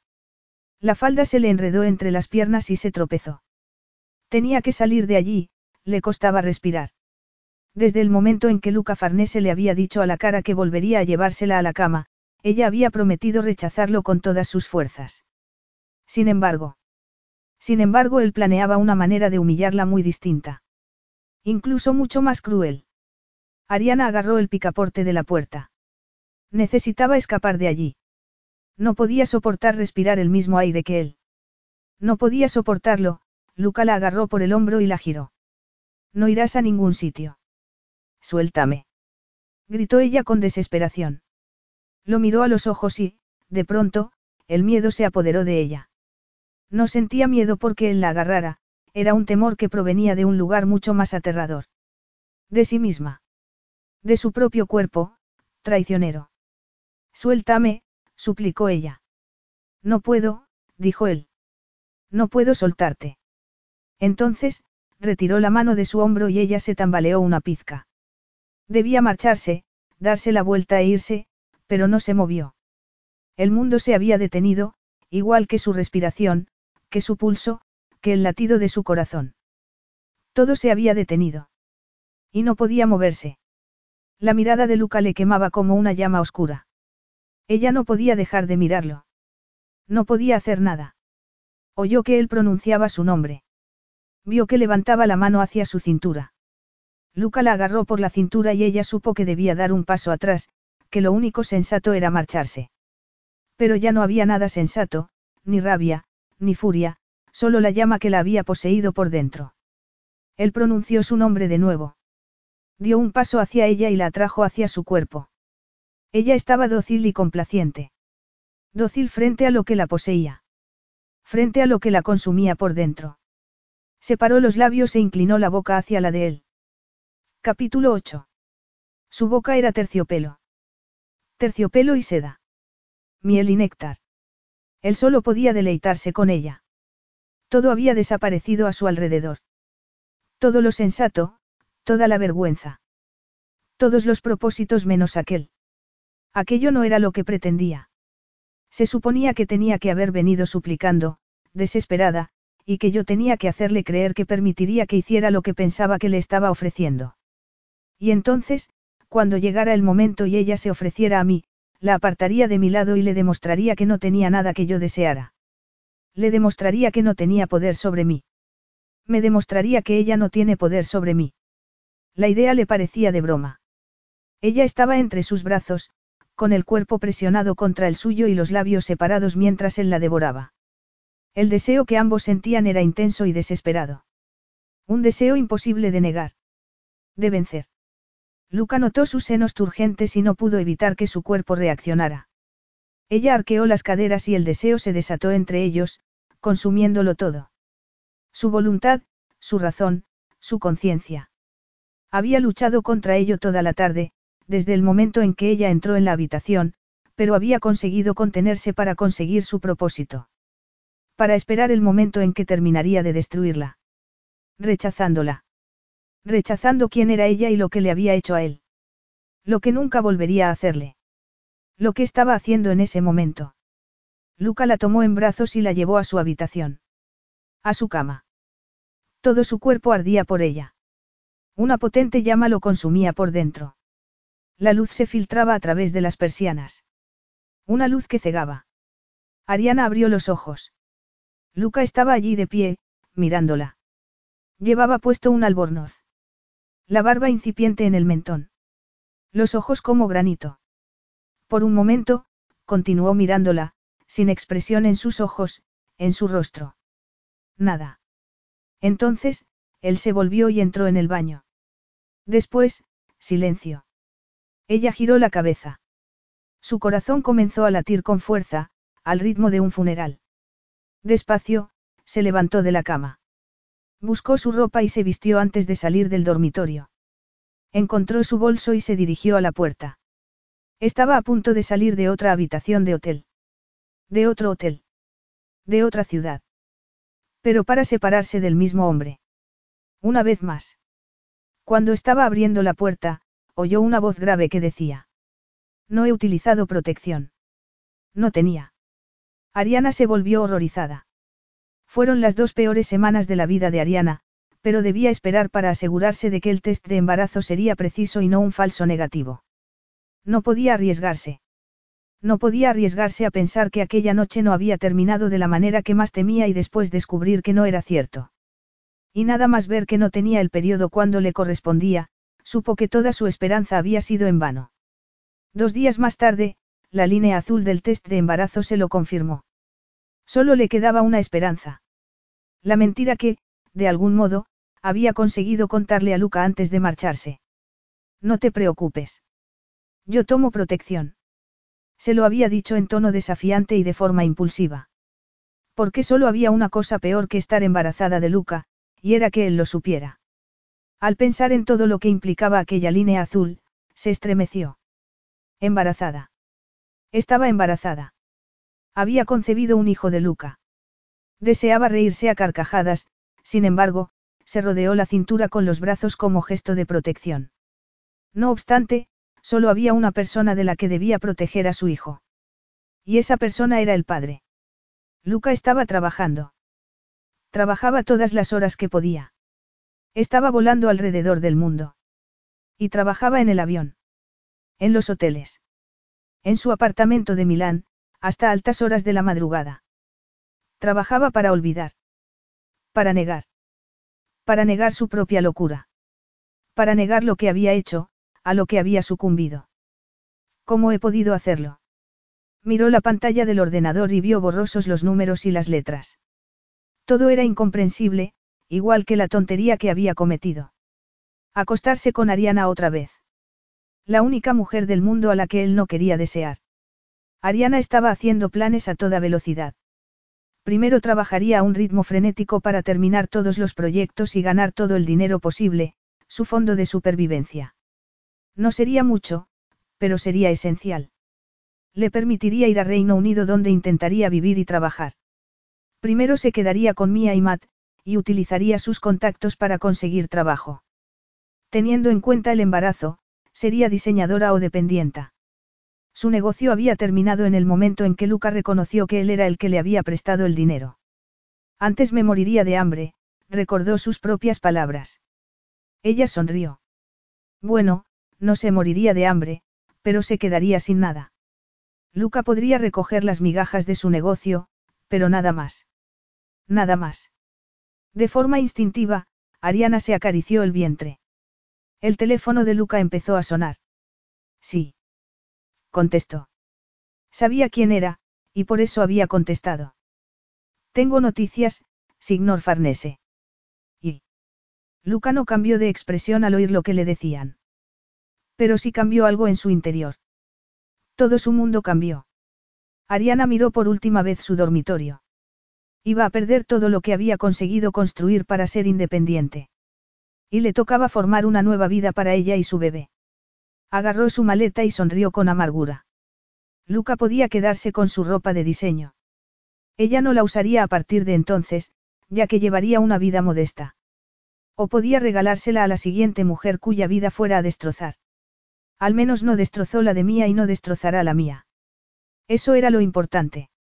Bajó a la calle y decidió que enviaría las llaves a su contable para que él se las entregara a Luca Farnese. No sería necesario. Luca estaba esperándola en la acera. Él se fijó en que tenía ojeras y mal aspecto. No se había maquillado y llevaba el cabello recogido en un moño. Y estaba demasiado delgada. No se suponía que debía ganar peso. Se fijó en su cintura. Llevaba un pantalón vaquero y un jersey de algodón. Frunció el ceño. Le habrían informado mal. Durante un instante, experimentó una sensación extraña, pero no supo reconocerla. Ella seguía allí, paralizada. ¿Vas a algún sitio? Preguntó él, separándose del coche. Sí. Me parece que no, le informó Luca. Al menos, no dónde pensabas ir. Te he vigilado desde que te marchaste de mi lado.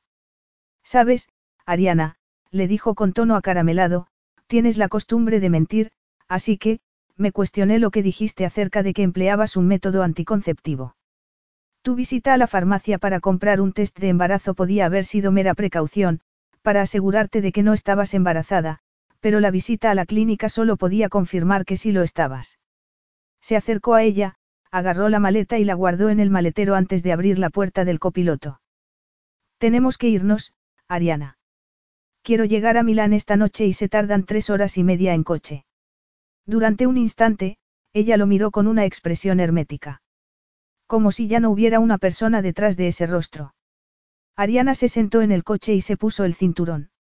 Él se sentó al volante y arrancó. Ella no dijo nada. No importaba. Su respuesta no era necesaria. Sus deseos no importaban. Ni los míos. Luca experimentó de nuevo esa sensación extraña. La ignoró. Tarde o temprano se acostumbraría a su presencia. ¿Por qué haces esto?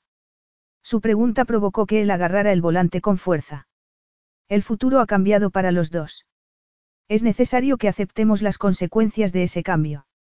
Luca se fijó en que ella tenía las manos entrelazadas sobre el regazo y que sus nudillos estaban blancos por la tensión. No es un futuro que tenga que ver contigo, repuso ella. Luca apretó los dientes. ¿No te parece irónico que la mentira que contaste en mi boda se haya convertido en realidad? Irónico no es la única palabra para ello. No, convino él. Estaban entrando en la autopista y les esperaba un largo viaje hasta Milán. También un viaje más largo hacia un futuro que él no había deseado en toda su vida. Agarró el volante con fuerza y sintió un nudo en el estómago. Déjame ir, Luca, dijo ella, sin mirarlo. Firmaré todos los documentos que quieras para descargarte de tu responsabilidad. No te pediré nada. Ni dinero, ni otras cosas. Tu nombre no aparecerá en el certificado de nacimiento. No tendré contacto contigo. Te dejaré tranquilo y no tendrás que ver a, se cayó a mitad de frase. Eso no sucederá, porque esto es lo que sucederá, vamos a casarnos. Ariana no podía creerlo. Era imposible, imposible. Lo miró un instante y cerró los ojos, en silencio. Las últimas semanas habían sido agotadoras. El viaje en coche la acunó hasta que se ralentizó su respiración y su pensamiento se convirtió en una nebulosa. Los párpados le pesaban demasiado para abrirlos de nuevo. Ariana deseaba bloquear el mundo. Escapar de la única manera que podía. Durmiendo. Luca aparcó el coche en su plaza del aparcamiento subterráneo de los apartamentos de lujo donde poseía su ático.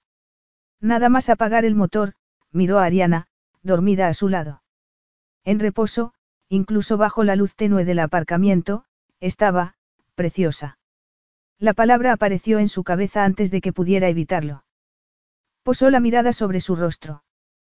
Tenía la cabeza echada hacia atrás. Sus ojeras parecían menos oscuras, y sus rasgos, perfectos, más acentuados. Su boca más tierna. Había algo en ella que no le resultaba familiar. Algo que hacía que no fuera ella tal y como la recordaba. Algo, como mía. Por primera vez, encontró parecido entre ellas. Al fin y al cabo, sus padres eran familia. Sin embargo, en carácter no podían ser más diferentes. Abrió la puerta del coche y el sonido despertó a Ariana. Ya hemos llegado, dijo él, saliendo del coche y abriendo el maletero para sacar la maleta. Ella bajó también y lo siguió en silencio hasta el ascensor. Una vez en el ático, él la guió por el pasillo y abrió una puerta. Tu habitación, le dijo. Luca entró para dejar la maleta y Ariana lo siguió. Aséate y reúnete conmigo en el salón. Ella no contestó y él se marchó. Necesitaba alejarse de ella para calmar las emociones que lo invadían por dentro. Entró en su dormitorio.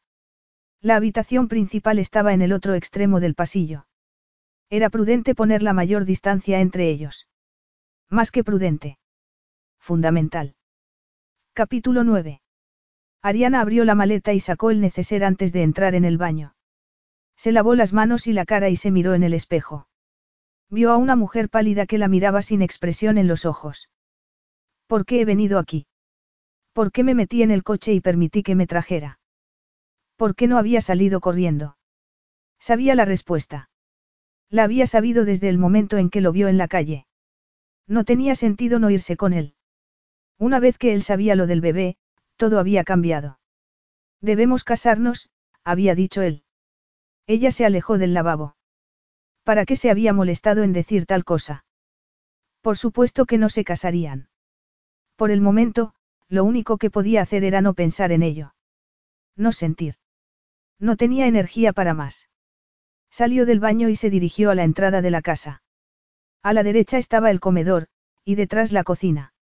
Luca entró momentos después. Se había cambiado de ropa y Ariana se percató de que era la primera vez que lo veía con ropa casual. En Nueva York llevaba un smoking, en Luca un traje de negocios, y en la iglesia, en su boda, un chaqué. Ella trató de no recordar aquella escena. No podía soportarlo. De veras no habían encontrado otra manera de salvar a Mía del matrimonio. Alguna que no hubiera terminado así. Embarazada por el hombre cuya boda había arruinado, y que la odiaba por todo lo que había hecho. ¿Qué te apetece beber? Le preguntó Luca. Agua mineral, contestó ella. Ya no puedo beber vino. Él la miró. He tenido náuseas por las mañanas.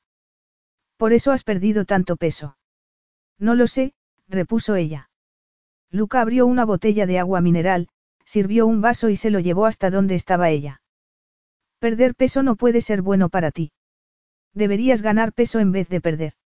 Ni siquiera he pasado el primer trimestre, dijo ella. Ariana agarró el vaso y bebió un sorbo. Tenía la garganta seca. Estar allí, en el lujoso ático de Luca Farnese, hablando sobre su embarazo le parecía irreal. Al sentir que se emocionaba, bebió otro sorbo de agua. Soy consciente de ello, contestó él. Él se sirvió un whisky y se lo bebió de un trago. Después se sirvió otro y se sentó en un sofá negro de piel. A Ariana no le gustaba el sofá, ni tampoco el resto de la decoración. Sin embargo, pegaba con el tipo de hombre que era. Él se sentó con las piernas cruzadas, tratando de tener un aspecto relajado. Sin embargo, ella no había visto a un hombre menos relajado en su vida. Lo miró a los ojos y sintió un nudo en la garganta. ¿Por qué? ¿Por qué este hombre? ¿Qué tiene para que me afecte de esta manera? ¿Por qué no puedo dejar de mirarlo? ¿Por qué me siento tan indefensa? Las preguntas resonaban en su cabeza, pero ella no encontraba ninguna respuesta para ellas. Luca la miró a los ojos y comentó. La cena llegará pronto. En el bloque de apartamentos hay cocina para ofrecer servicio a domicilio. Ella asintió y se sentó en el sofá de enfrente. Él la observó en silencio un instante y dijo. Tenemos que hablar. Ella lo miró y no dijo nada. ¿Qué podía decir? Aparte de... No voy a casarme contigo. Las palabras escaparon de sus labios y ella se alegró de haberlo dejado claro. Ella vio que Luca agarraba el vaso con más fuerza y apretaba los dientes. Sí, te casarás conmigo. Luca, ¿por qué dices eso? ¿Por qué hablas de matrimonio? Es una locura en la que ni siquiera merece la pena pensar. Respiró hondo. No es posible que quieras casarte conmigo. Por supuesto que no quiero. Eres la última mujer con la que me gustaría casarme. Su comentario le sentó como una bofetada. ¿Y cómo era posible que sus palabras le hubieran hecho daño? No tenemos elección, Ariana. Ni tú, ni yo. Sí. Sí la tenemos. Una elección que haré yo y, a la basura contigo. Tendré el bebé sola, y tú no tendrás que obligarte a tener nada que ver con él. Ni conmigo. Apretó los dientes. Nunca me has querido para nada aparte del sexo. Lo sé desde aquella mañana en Nueva York. Me utilizaste como si fuera una cortesana, un juguete, algo con quien saciar tu deseo. Y a pesar de que sabías que ibas a casarte con otra mujer, te acostaste conmigo. ¿Y si crees que yo permitiría que un hombre así tuviera algo que ver con un bebé inocente, mi bebé? Entonces. ¿Y tú crees que yo querría que la madre de mi hijo fuera una mujer tan celosa y vengativa como para que pudiera hacer lo que le hiciste a tu propia prima? Una mujer que no te había hecho ningún daño. Y que nunca podría hacer daño a nadie. La mujer más dulce y amable. Ariana soltó un gemido y se volvió. Estaba temblando y apenas podía sujetar el vaso de agua, de forma que se mojó el pecho. De pronto, Luca le retiró el vaso de la mano y lo dejó sobre la mesa. Se sentó a su lado en el sofá y le agarró las manos. Estaba hablando, podía oír sus palabras, pero era posible que no fuera él porque no eran palabras de odio. Ariana, para. Yo también pararé. Los dos tenemos que parar, respiró hondo. De algún modo tenemos que solucionar esto. Tenemos que. La hizo ponerse en pie y ella se lo permitió. Ven a comer, dijo con tono cansado. Le soltó las manos y ella lo siguió hasta el comedor. La mesa estaba preparada para dos, y Ariana se sentó en un extremo y Luca en el otro. Momentos más tarde, Ariana oyó voces en la cocina.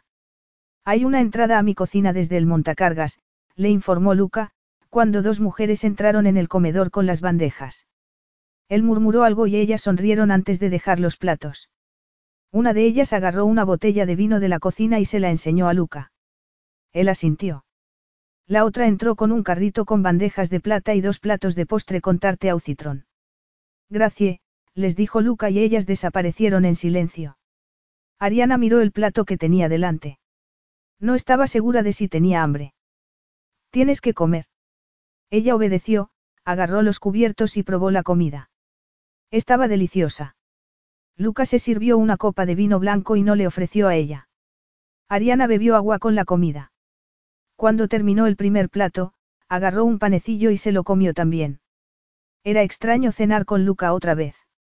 Es la tercera vez que ceno con él. Sin embargo, esa vez sería diferente a las anteriores. Esa vez, se le formó un nudo en la garganta. Esa vez no terminaría en la cama con él. Se obligó a no pensar en ello y empujó el plato hacia un lado.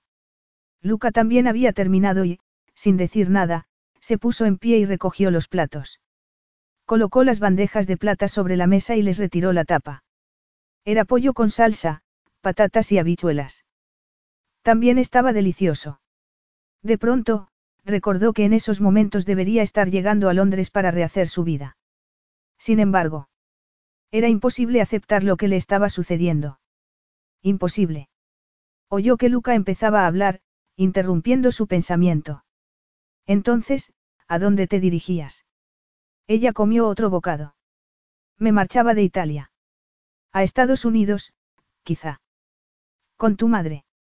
La noche de Nueva York mencionaste que ella está viviendo en Florida. Mi madre. No. Ella es la última persona a quien buscaría.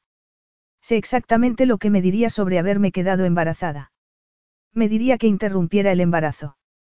Tal y como siempre me dijo que le hubiera gustado hacer conmigo, se cayó y bebió un sorbo de agua. Luca la miró. Ella se quedó embarazada del hombre con el que se había escapado, mi padre. Un hombre que era un cazafortunas, aparte de un ludópata y un alcohólico. Ella siempre dijo que él la había dejado embarazada a propósito, para aumentar la cuantía del dinero que le había ofrecido mi abuelo, se encogió de hombros. No es una historia muy constructiva. Al final, él consiguió el dinero y yo su apellido. Mi abuelo insistió en que debía casarse con mi madre. Se divorciaron en cuanto yo llegué al mundo. Mi madre volvió con mi abuelo, pero se escapó en cuanto conoció a otro hombre. A mí me dejaron en el palazzo. Cambió su expresión por una más relajada. Mi tío y su esposa me acogieron. Vivían allí. Mi tío era un alma cándida, y su esposa también. Supongo que Mía lo ha heredado de ellos. Y, a diferencia de mi madre, mi tío nunca desafió a su padre. Yo estaba contenta con ellos, incluso después de que naciera Mía, siguieron siendo cariñosos y amables conmigo. Todo podría haber funcionado bien, excepto. Excepto. Inquirió Luca. Ariana se encogió de hombros. Excepto que mis tíos se mataron en un accidente de coche cuando yo tenía ocho años y Mía cinco. Desde entonces, yo me convertí en una niña difícil, según dice mi abuelo. Me envió de nuevo con mi madre, que ya iba por su tercer matrimonio y vivía en París. Ella no tenía ningún interés en mí. Era una molestia para ella y para su marido, así que me devolvieron al palazzo, donde mi comportamiento empeoró todavía más. Me mandaron interna a un colegio. Un convento donde me dejaban regresar a casa por Navidad. Era cuando me permitían ver a Mía y pude comprobar que se había convertido en la nieta preferida de mi abuelo. Tan guapa, tan dulce, tan educada, como una muñeca. Y por eso estás resentida con ella, comentó Luca. Ariana no contestó. Resentimiento era lo último que sentía. Lo que sentía era una envidia inmensa por el hecho de que su abuelo quisiese tanto a Mía, mientras que ella. Indeseada. Rechazada. Por mi padre, por mi madre, por mi abuelo. Ninguno me ha querido nunca. Ni se han preocupado por mí. Dejó de recordar. No tenía sentido. No tenía sentido intentar explicárselo a Luca. Sabía lo que él pensaba de ella. Y no cambiaría, por mucha lástima que intentara darle. Se encogió de hombros y continuó comiendo. Entonces, si no te ibas con tu madre, ¿dónde ibas? A Irlanda, mintió Ariana. No quería que él supiera su plan de vivir en Londres. No quería que supiera que Mía se había casado con otro hombre, que había elegido a Matt y no a él. Si se enterase del verdadero motivo por el que arruiné la boda, que su prometida estaba desesperada por encontrar la manera de evitar casarse con él, buscaría la manera de castigarla a ella igual que me ha castigado a mí. Era una idea escalofriante, y ella sabía que debía hacer lo posible por proteger a su prima. Luca Farnese podía machacar a Matt y a ella en un abrir y cerrar de ojos. A ver a tu familia irlandesa. No, no sé nada de ellos. Él frunció el ceño. Tu padre. No sé nada de él. Podría estar muerto. Ya te dije que era un alcohólico. No sé nada de sus parientes, y aunque lo supiera no quiero saber nada de ellos. Entonces, ¿por qué a Irlanda? Es un sitio donde ir. ¿Por qué ibas a marcharte de Italia? Aquí tienes el trabajo. Tenía, lo corrigió ella, y dejó los cubiertos antes de mirarlo. No voy a devolverte el crédito. Así que el banco me quitará el negocio. Evidentemente eso no se aplicará ahora. La miró. Las cosas han cambiado entre nosotros, Ariana. Eso es evidente. No pondré pegas a que continúes trabajando por el momento. Después, cuando nazca el bebé, ya veremos. Al fin y al cabo, hay muchas madres trabajadoras. Ella agarró los cubiertos de nuevo y terminó de comer. No voy a casarme contigo, Luca, y si seré o no una madre trabajadora no es asunto tuyo. No viviré en Italia y no te pediré, ni aceptaré, una pensión para mantener a mi hijo. No estarás implicado de ninguna manera. Ella no mostraba emoción en la voz. Simplemente estaba describiendo lo que iba a suceder. ¿Quieres que luche por la custodia? Preguntó él. Capítulo 10. Lo dijo con calma. Ariana dejó caer los cubiertos en el plato. ¿En qué términos? No quiero que mi hijo se críe en otro país. Ni que esté lejos de mí. Lucharé todo lo que pueda para evitar tal cosa. Y tengo muchas cosas con las que luchar y un buen motivo para hacerlo. ¿Lo dudas, Ariana? Ella se puso tensa y notó un nudo en la garganta. Luca Farnese ganaría cualquier batalla. Tenía dinero y poder, podría contratar a los mejores abogados, recurrir cualquier sentencia, duraría años y años. No puedo enfrentarme a eso, no puedo. Ariana se sentía agotada, exhausta. Él comenzó a hablar otra vez, pero su voz era diferente. Ariana, ¿de verdad quieres tal cosa? No trates de enfrentarte a mí en esto. No ganarás. Podemos llegar a un acuerdo de forma civilizada. No es necesario montar un drama. Había algo en su voz, algo que hizo que ella lo mirara de nuevo. Su rostro era inexpresivo, pero había cierta tensión en su tono de voz. Ella bajó la vista y dijo. No es necesario que nos casemos, Luca. Ariana, quiero que comprendas una cosa. Yo no tolero el caos. Ella lo miró de nuevo. Si nos casamos, dijo ella. Entonces, ¿qué? Nuestro hijo sería legítimo, su existencia estaría regulada y aseguraríamos su futuro. ¿Y nosotros? ¿Qué pasaría con nosotros? Él tardó unos instantes en contestar. Nos divorciaremos. No te encadenaré a mi lado, Ariana. Y tú no me encadenarás a tu lado. Él agarró la copa y se terminó el vino. Después la miró de nuevo. Somos tóxicos el uno para el otro. Destructivos. Y, por eso, no te quiero en mi vida. Su mirada era implacable. Como de rechazo hacia ella. Excepto por el bebé, es lo único que desea de mí. Si aceptamos eso, todo será más fácil, dijo él. No será necesario que haya hostilidad entre nosotros. Ariana bebió agua para tratar de deshacer el nudo que tenía en la garganta. Luca se puso en pie y recogió los platos antes de servir el postre. Ella comenzó a comer de forma automática. No será tan malo, Ariana. Te acostumbrarás a vivir aquí. Pasará el tiempo. Podrás seguir trabajando, si quieres. Mientras no te agotes. Yo tengo una agenda ocupada, como verás. Debemos hacer que esto funcione. No tenemos más opción. Ella lo miró a los ojos. Sabía que la derrota estaría reflejada en los suyos. Sin embargo, en lo de Luca no había expresión de victoria. Su expresión era incierta. Y no le importaba.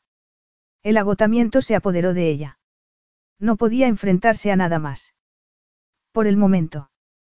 Luca estaba tumbado en la cama. La noche avanzaba, pero no conseguía dormir. Estaba resignado. Y era consciente de que, al otro lado del recibidor, en la suite de invitados, estaba la mujer por la que habría dado todo para no desearla. El deseo era irrelevante en esos momentos. Y lo que ambos quisieran también. Trató de pensar cómo se sentía y se percató de que no sentía nada. Entonces recordó cuando tenía poco más de diez años y miraba el techo de su habitación. Por fin habían acabado los gritos al otro lado de la puerta y él permanecía en la cama con los puños cerrados, tratando de no sentir. Era el momento de volver a sentirse así. Después de visitar el Duomo, Ariana se dirigió a la galleria Vittorio Emanuele. Después se sentó en un café y se pidió un descafeinado. Se sentía vacía. Sin rumbo. Llenaría el resto del día paseando por Milán y, así, por lo menos no tendría que estar en el inhóspito apartamento que Luca llamaba hogar y que era perfecto para él. Ella lo había visto un instante cuando se marchaba a la oficina. Él le había dicho que la llevaría al ginecólogo al día siguiente y que ya tenía cita para la revisión. Ella no se había molestado en contestar y él se marchó del apartamento. Poco después, ella salió también.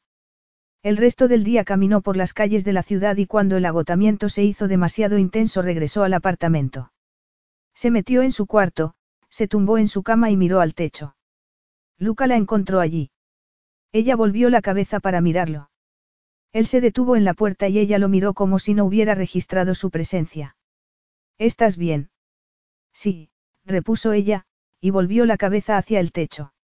Ariana, no puedes estar tumbada ahí sin más. ¿Por qué no? ¿Qué has hecho hoy? Pasear. Y pasar el rato. Ella notó que él se acercaba y se sentaba en la cama. Él le agarró la mano y no permitió que la retirara. Ariana, tienes que aceptar lo que va a pasar. Los dos tenemos que hacerlo. Yo tampoco quiero casarme, no quiero tener nada que ver contigo, ni tú conmigo. Los dos lo sabemos. Todo lo que ha pasado ha sido un error y no debería haber sucedido, pero sucedió. Y ahora, respiró hondo.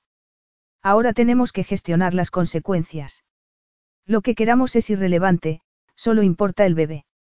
Y tenemos que lidiar con ello de alguna manera. Él le soltó la mano y se puso en pie otra vez. Ariana oyó cómo se acercaba a la puerta y se marchaba. Ella no se volvió, ni movió. Solo momentos después, comenzó a llorar en silencio. Luca abrió la puerta del copiloto. Ariana. En silencio, ella obedeció y se subió al coche. Igual que obedecía con todo lo demás. Ir al ginecólogo o sentarse a comer en la mesa. Ariana nunca contestaba a nada de lo que él le dijera que hiciera. Luca salió del garaje y se adentró en el tráfico de Milán. ¿Dónde vamos? preguntó ella con indiferencia. A un sitio que a lo mejor te sienta mejor que este, contestó él. Ella permaneció sentada sin decir nada. Él se metió en la autopista y se dirigió a su destino. El lago como. Si su plan de vida le hubiera salido bien, en esos momentos habría tenido a Mía a su lado. Era para Mía para quien compró la casa junto al lago. Una casa para salir el fin de semana de Milán. Sin embargo, sería para una mujer diferente. La mujer que había sustituido a Mía. Luca miró a la mujer que tenía a su lado y que llevaba a su hijo en el vientre. Era tan diferente a Mía. Sin embargo, estaba tan callada como ella, dócil y obediente con todo lo que él decía. Luca sintió que una emoción intensa volvía a apoderarse de él. Se estremeció. Las palabras de un antiguo refrán se formaron en su cabeza.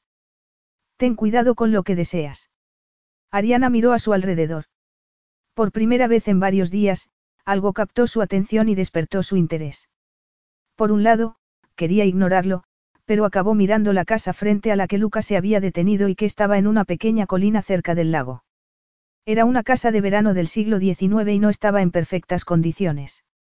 La pintura de la fachada estaba muy deteriorada y algunas tejas estaban rotas. El jardín estaba teñido por la luz de otoño y, detrás, se veía el azul del lago. Luca salió del coche y ella lo imitó. ¿Qué es este sitio? preguntó. No parecía un lugar que tuviera algo que ver con él. Lo compré para Mía. Un lugar donde venir los fines de semana, lejos de la ciudad. Pensé que a ella le gustaría un sitio así. Ariana lo miró. A Mía no le gusta el agua. No sabe nadar y no le gusta el mar, tampoco los lagos. Le dan miedo. Ariana no esperó su respuesta porque qué podía decir aparte de que no se había molestado en preguntarle a su prima qué era lo que le gustaba. Mientras se acercaba para ver la casa de frente, sintió que la tristeza se apoderaba de ella. Era muy triste que Luca hubiese querido complacer a la mujer con la que pensaba casarse y que no tuviera ni idea de que ella odiaría aquel lugar. Claro que Mía nunca se lo habría dicho. Y eso también era muy triste. Ariana rodeó la villa y vio que el jardín llegaba hasta la orilla del agua, terminando en una terraza pavimentada con una barandilla de piedra. Se acercó hasta allí y contempló el lago. Daba respeto pensar que podía caerse en el agua helada y oscura, pero ella no compartía los miedos de su prima. Se volvió para mirar la fachada de la casa y pensó en todo el trabajo que había que hacer en ella. Se preguntó cómo sería por dentro, y pensó que seguramente también necesitaría arreglos. Lucas se acercó a ella. ¿Quieres que entremos? Ella asintió y él la acompañó hasta la puerta. Dentro, en el recibidor, había unas escaleras con algunos peldaños un poco rotos y el papel de las paredes estaba anticuado. También había una alfombra muy fea y unas cortinas. Los muebles, sin embargo, eran antiguos, del mismo periodo que la casa. Ariana recorrió la casa por su cuenta. Aparte del estilo anticuado, no había mucho que renovar, suponiendo que la electricidad y la fontanería estuvieran en buen estado. Ella no pudo evitar imaginar cómo lo haría. Como si fuera un encargo. Cuando salió de la casa, Luca estaba en la terraza semicircular y el sol se estaba poniendo sobre el agua del lago. ¿Qué opinas? Preguntó él. Podría quedar muy bonita, dijo ella. Entonces, la renovarás. Yo. Por eso te he traído aquí. Ariana, necesitas un proyecto. No estás acostumbrada a no hacer nada. Odias Milán y mi apartamento. Pensé que en este lugar estarías mejor. Que a lo mejor serías menos infeliz. Ella tragó saliva. El hecho de que Luca Farnese mostrara cierta preocupación por ella. He hablado con el médico al que te llevé. Dijo que mostraba síntomas de estar entrando en una depresión. Que no sería bueno para el bebé. No es por mí, es por el bebé. Ella tragó saliva de nuevo, como si necesitara aire. Cuando estemos casados, y cuando llegue el bebé, será principios de verano. Este es un buen lugar donde estar, aire fresco y limpio, lejos de la ciudad. Ella no contestó. Era demasiado para gestionar. No pensaba casarse con él y no pensaba vivir allí, pero no tenía sentido decírselo en esos momentos. Ariana no tenía energía. Por ahora solo puedo hacer lo que él quiera, sin contestar, sin enfrentarme, sin desafiarlo. Aceptarás. Renovarás la casa. Puedo hacer una valoración inicial para ti, contestó despacio. Me parece bien, contestó él. Nos vamos. Está oscureciendo y hace frío. He reservado en un hotel a poca distancia de aquí. Ariana se puso tensa. Luca la miró. Habitaciones separadas, añadió. Me alegro de que hayas aceptado trabajar en la casa. Al menos sería útil de algún modo. Ella no dijo nada. No había nada que decir. Mía habría odiado aquel lugar y habría tenido miedo de tener el agua tan cerca. Pero nunca se lo habría dicho. Pobre mía complaciendo a todo el mundo menos a ella. Dejando que la manejaran como a una muñeca, nunca teniendo en cuenta su voluntad. Igual que ella había permitido que Luca eligiera por ella. Ariana. Luca estaba junto al coche, esperando a que ella se subiera.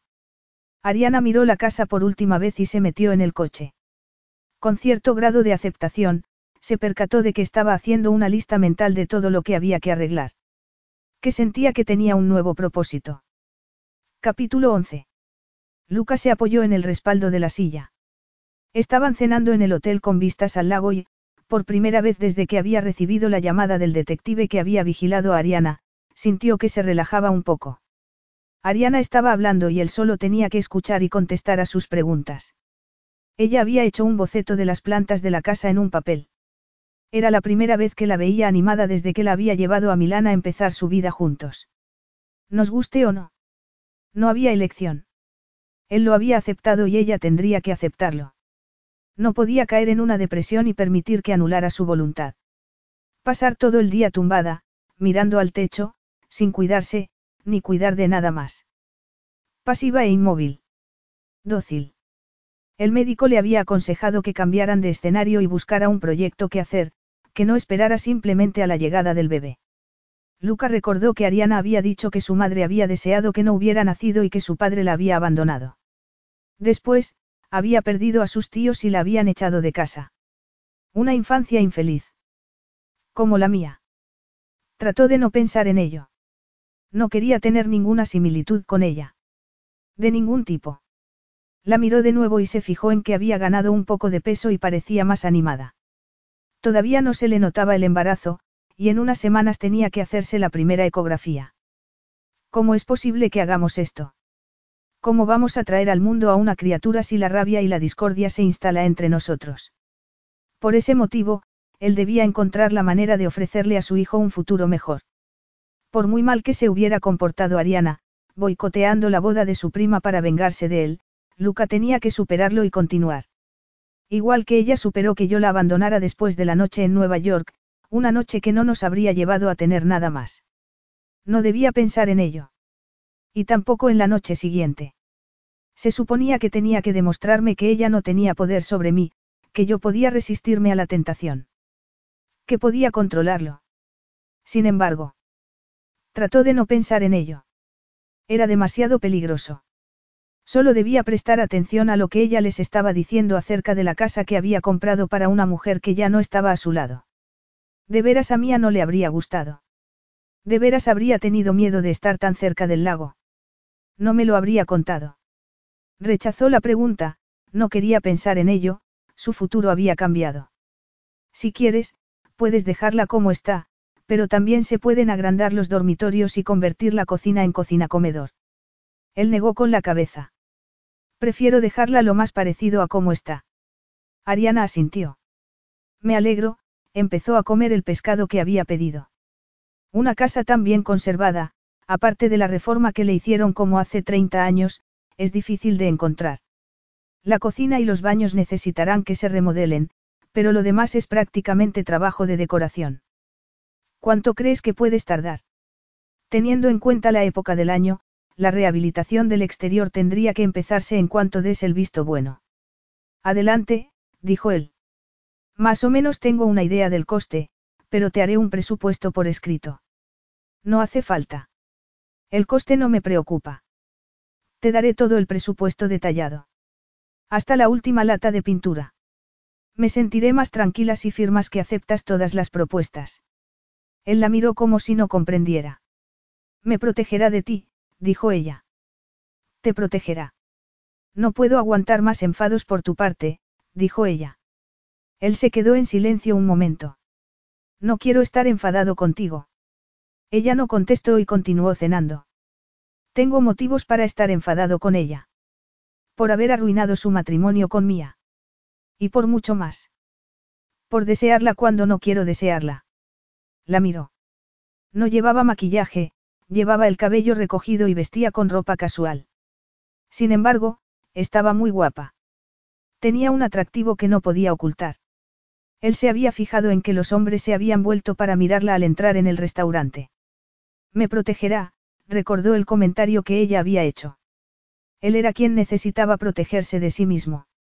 Del deseo por el que se ha destruido la vida que quería tener, y que me ha dejado solo con esto. Con una mujer a la que no quería desear. Un hijo que no debería haberse concebido. Un futuro en el que no quería pensar. Luca regresó a Milán al día siguiente y Ariana se alegró. Siempre me alegraré de que se vaya. De librarme de él. Tragó saliva. ¿Cómo no iba a alegrarse de alejarse de un hombre que le había hecho tanto daño? Podría haber sido tan diferente. Negó con la cabeza. Solo si Luca hubiese sido un hombre diferente, solo si no hubiese querido casarse con Mía.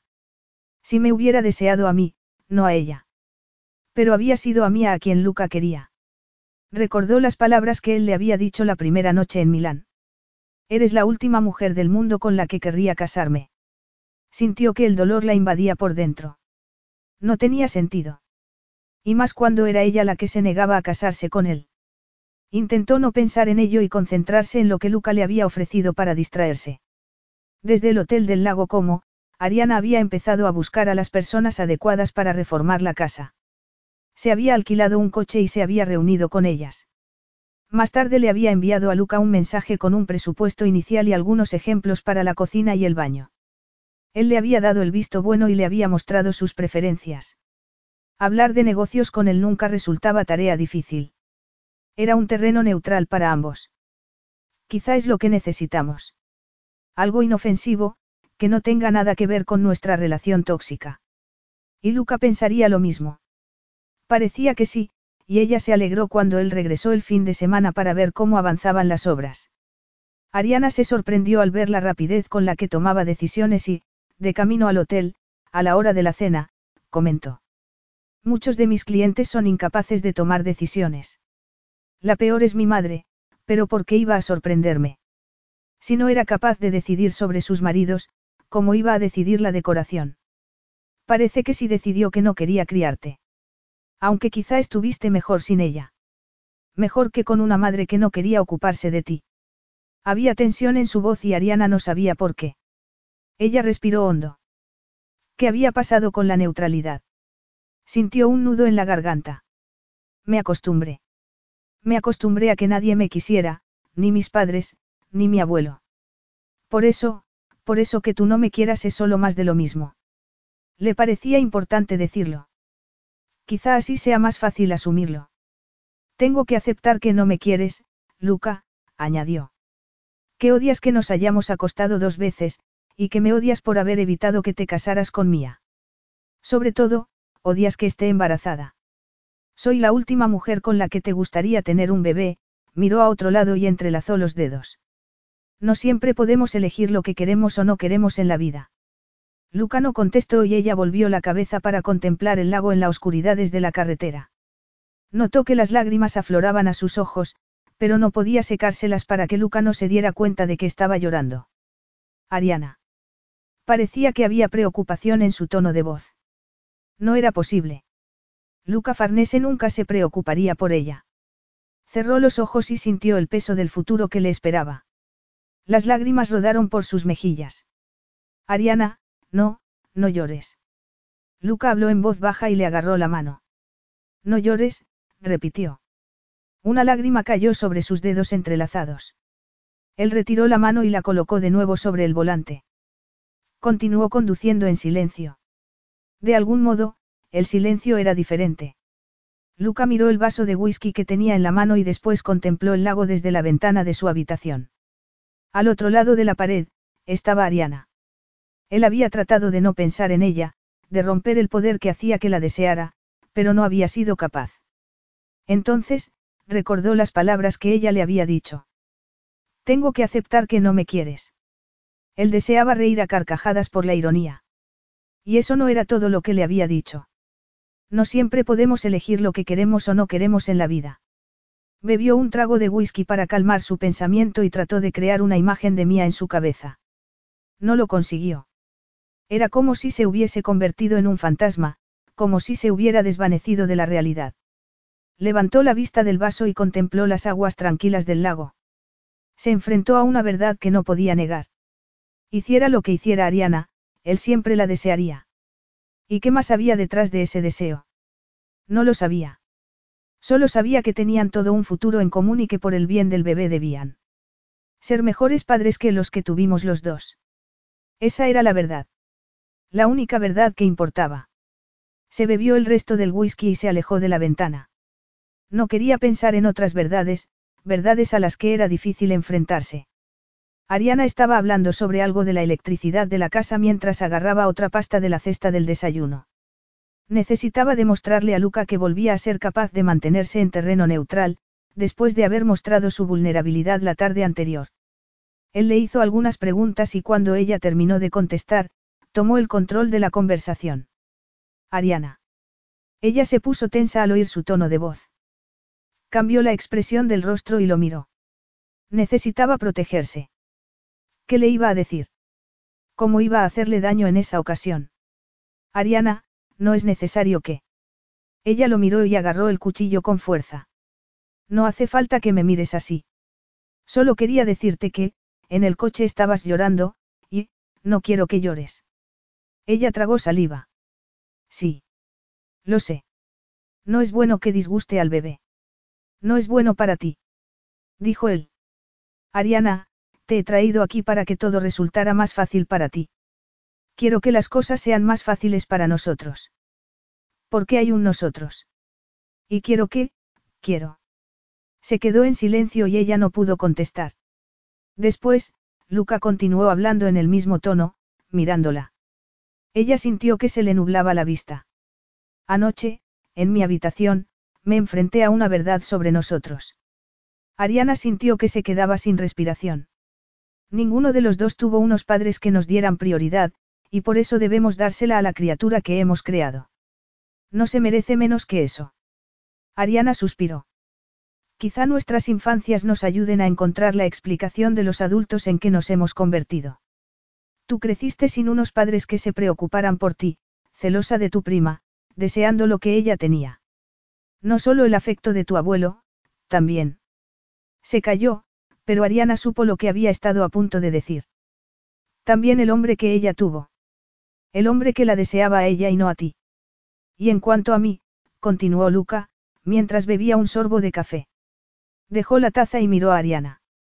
Tenemos que continuar, Ariana, y gestionar la realidad de lo que nos ha pasado. Nunca nos sentiremos unidos, pero podemos ser civilizados, estiró el brazo y le dio una palmadita a Ariana en la mano. Después miró el reloj que llevaba en la muñeca. Se puso en pie. He de irme. Tengo una reunión que no me puedo perder. Dejaré la casa en tus manos, manténme informado, levantó la mano a modo de despedida. Hasta el próximo fin de semana. Luca salió del comedor y se marchó sin mirar atrás. En la mesa, Ariana cerró los ojos. Estaba a punto de llorar, pero no tenía sentido. Luca apagó el teléfono. Ya había terminado las gestiones necesarias y el papeleo. Ahora solo necesitaba a Ariana. Iría a recogerla al lago como esa mañana y por la tarde habría cumplido con su cometido. Durante un instante, miró por la ventana de su oficina, preguntándose qué era lo que sentía. Se dio cuenta de que seguía sin sentir nada. Lo que era más seguro sentir. Aún así. Recordó las palabras que le había dicho a Ariana hacía más de un mes. Podemos ser civilizados. ¿Qué otras posibilidades tenían? Y que había más civilizado que hacer lo que iban a hacer por un bebé que nunca debería haber existido. No importa lo que sintamos o queramos. No importa. Ni importará. Se puso en pie, salió del despacho y le dio instrucciones a su secretaria para el resto del día. Él no quería pensar en lo que el resto del día le ofrecería. Capítulo 12. Ariana le estaba enseñando a Luca la nueva cocina. Una gran mejora, comentó él, antes de que ella le mostrara el resto de la casa. La reforma estaba casi terminada y solo había tardado unas semanas. Ariana había trabajado mucho, e incluso había pintado ella algunas habitaciones. Así se había mantenido ocupada y sin mucho tiempo para pensar. Luca y ella habían entrado en una especie de tregua y se mostraban civilizados el uno con el otro. Aún así, ella era consciente de que el problema seguía presente y debía protegerse. No solo de los enfados de Luca, como ya le había dicho, sino de algo que era mucho más hiriente. Ella recordó las palabras que él le había dicho durante un desayuno. Nunca estaremos unidos. Ariana lo guió hasta el piso de arriba, para mostrarle los cambios que había hecho en los dormitorios. Aquí habría venido con Mía. Ella habría dormido en la habitación principal, mirando el lago que tanto temía. ¿Qué habitación te gusta para ti? preguntó él. Para mí. Ella no viviría allí. No podría marcharse al extranjero, Luca ya se lo había dejado claro, pero se mudaría a algún lugar de Italia. Quizá a Padua o Verona, para que no pudiera acusarla de irse demasiado lejos. No había pensado mucho en ello, pero quizá era el momento de que empezara a decidir. Él estaba mirando otro de los dormitorios, con las paredes de color melocotón. Este es perfecto para ti, le dijo, volviéndose para mirarla. Ella no contestó, y lo acompañó para que viera el baño principal. Había un par de escalones para entrar en él y, con las prisas, ella se tropezó. Enseguida, él la agarró del brazo para estabilizarla. ¿Estás bien? Había preocupación en su tono de voz. Estoy bien, dijo ella. Se soltó de su mano y entró en el baño. Has trabajado mucho, dijo él. No tanto. El trabajo duro lo han hecho otros. No me refería a eso. Has conseguido mucho en poco tiempo. Ella se encogió de hombros. Tenía que mantenerme ocupada. Ya lo dijiste. Pero tienes que bajar el ritmo. Ya estás en el segundo trimestre y pronto te harán la ecografía.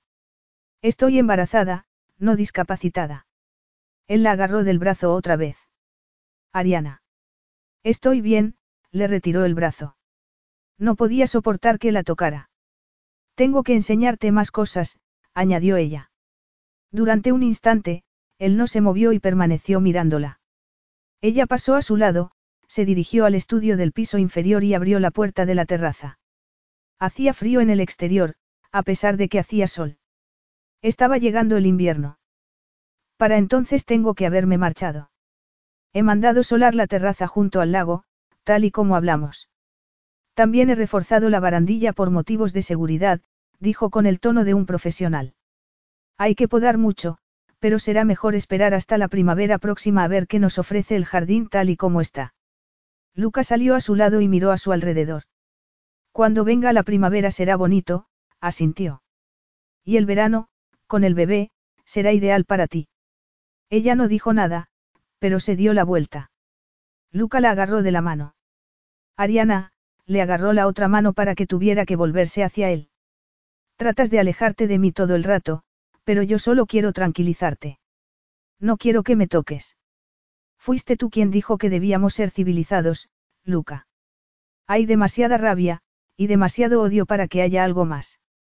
Tú lo dijiste, nunca estaremos unidos. No debería haber dicho tal cosa. ¿Por qué no? Es cierto, suspiró. Lo sé, Luca, no te preocupas por mí. Es por el bebé. Lo sé y lo comprendo. Sé que, si no me hubiera quedado embarazada, no te habría vuelto a ver. Habría permitido que me quitaras el negocio como castigo por lo que hice y me habría muerto de hambre. No me hubiera importado con tal de sacarte de mi vida. Odio la noche en que te conocí en Nueva York. No obstante, como has dicho, ahora tenemos que pensar en el bebé, y no en nosotros. Ariana se cubrió el vientre con la mano. No iba a llorar, aunque se estaba desmoronando por dentro. Regresó al interior y trató de recuperar el control. Él permaneció en la puerta mirándola. Ya te lo he enseñado todo, dijo ella. Ahora tengo hambre. ¿Podemos ir a comer? Preguntó tras haber recuperado su tono normal. Se dirigieron al coche y permitió que él la ayudara a cerrar la puerta. Después, mirando al infinito, esperó a que Luca se sentara al volante. Luca cerró la puerta de la casa con las palabras de Ariana resonando en su cabeza. No quería oírlas. Frunció el ceño y recordó. No quiero que me toques. Era él quien no quería saber nada de ella. El quien se había marchado de su lado aquella mañana en Nueva York. El quien le había dicho que nunca estarían unidos. ¿Por qué estaba comprometido con Mía? ¿Y si hubiera estado libre en Nueva York? Libre para estar con Ariana después de haber pasado la noche juntos. No quería desearla. No, y no quería desearla. No por Mía, Mía, que se había marchado de su lado para siempre, desvaneciendo su sueño acerca de cómo debía ser la mujer ideal. ¿De veras existió para mí o solo me la inventé? Plasmé en ella todo lo que yo anhelaba que tuviera mi mujer ideal. Llegué a conocerla de verdad. Ella le había contado tan poco, que él ni siquiera sabía que no le gustaría la casa junto al lago. Empezó a pensar cómo sería si hubiese sido mía la que estuviera en el coche, pero no lo consiguió. No podía verla. Se había desvanecido como un fantasma. Regresó hacia el coche y vio que Ariana estaba esperando a que lo abriera. Su embarazo apenas se notaba bajo la blusa. Un embarazo que no pensaba contar. Y que si él no hubiera descubierto habría hecho que se marchara de Italia para siempre. No la habría vuelto a ver. Esa había sido su intención aquella mañana en Nueva York, cuando la dejó durmiendo en la cama. No volverla a ver. ¿Y si no la hubiera vuelto a ver? ¿Cómo me sentiría? Él se acercó a ella. Solo sabía que todo lo que había pensado, y sentido, había cambiado. ¿Y en qué se había convertido? No lo sabía. Luca frenó para tomar la curva de la carretera que rodeaba el lago. Ariana estaba a su lado, mirando el teléfono y revisando una factura de algo. Luca suponía que sería algún pago de los que había hecho para reformar la casa. Agarró el volante con fuerza. No le apetecía hacer lo que tenía que hacer aquella tarde, pero debía hacerlo. Estaba todo arreglado. Ariana cerró el teléfono y lo guardó en el bolso. ¿Dónde vamos a comer? Espero que no sea demasiado lejos. El electricista viene a las tres para poner más enchufes en el lavadero. Tendrás que cancelar la visita. No estaremos de vuelta a las tres. Ella se volvió para decir algo, pero él no se lo permitió. Vamos a cómo, Ariana. Nos vamos a casar. Está todo organizado. Será una ceremonia civil, comentó con tono neutral. Estás loco. Teníamos que hacerlo, Ariana. Lo dejé claro desde un principio. Y yo dejé claro que no pienso casarme contigo. Nos casaremos por el bien del bebé, para regularizar su situación. Está todo arreglado. He enviado todos los documentos.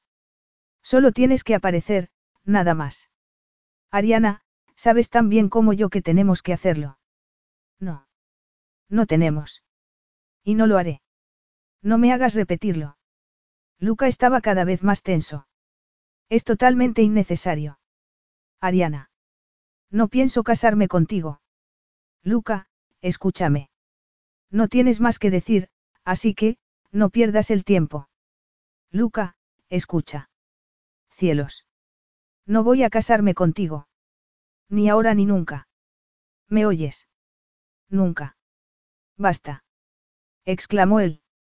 Nos vamos a casar, Ariana. No es discutible, comentó sin mirarla. He dicho que me escuches, dijo ella, furiosa. Le estiró de la manga de la chaqueta y él volvió la cabeza. No voy a casarme contigo. Él retiró el brazo y aceleró. No contestó, porque ya le había dado todas las respuestas. ¿Me oyes, Luca? Escúchame. Ariana volvió a estirarle de la manga y él retiró el brazo con más brusquedad. Soltó el volante con una mano para sacudir el brazo.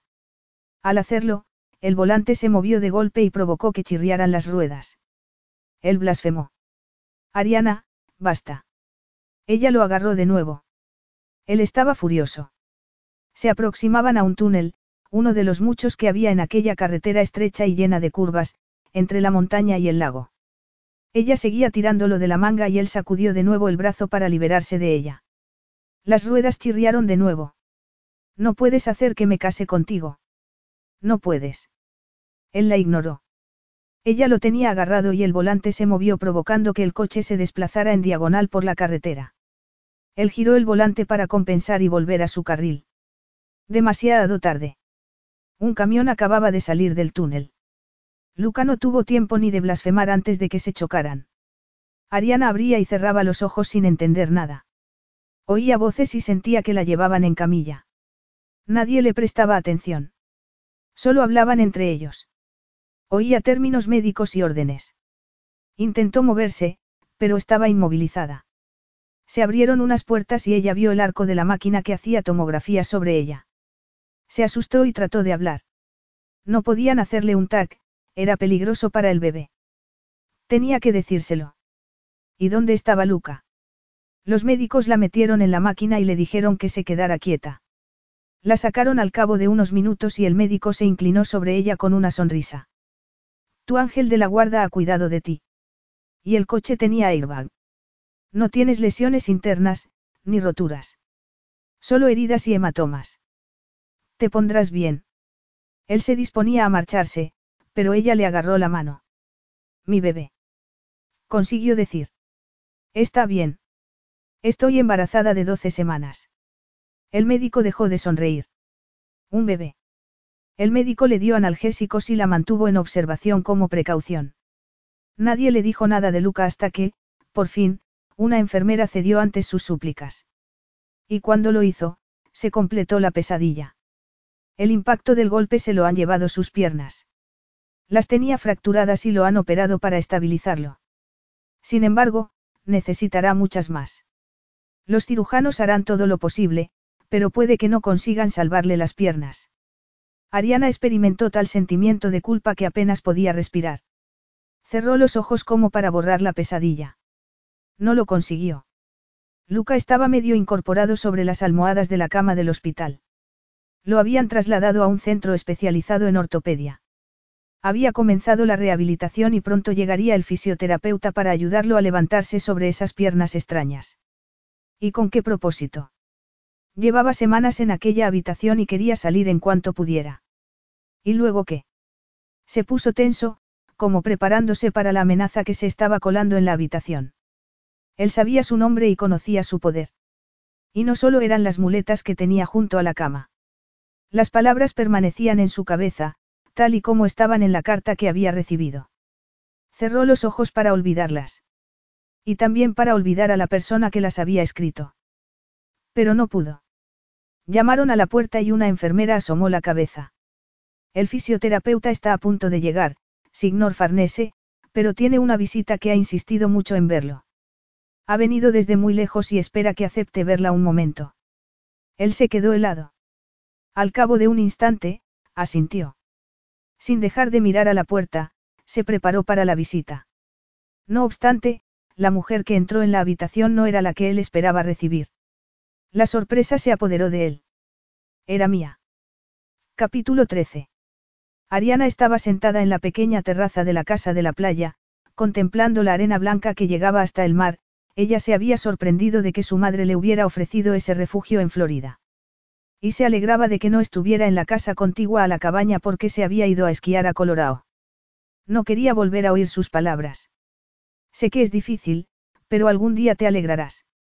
Alegrarme. Oyó otra voz en su cabeza. Era la del médico del hospital de Italia, explicándole lo que había sucedido.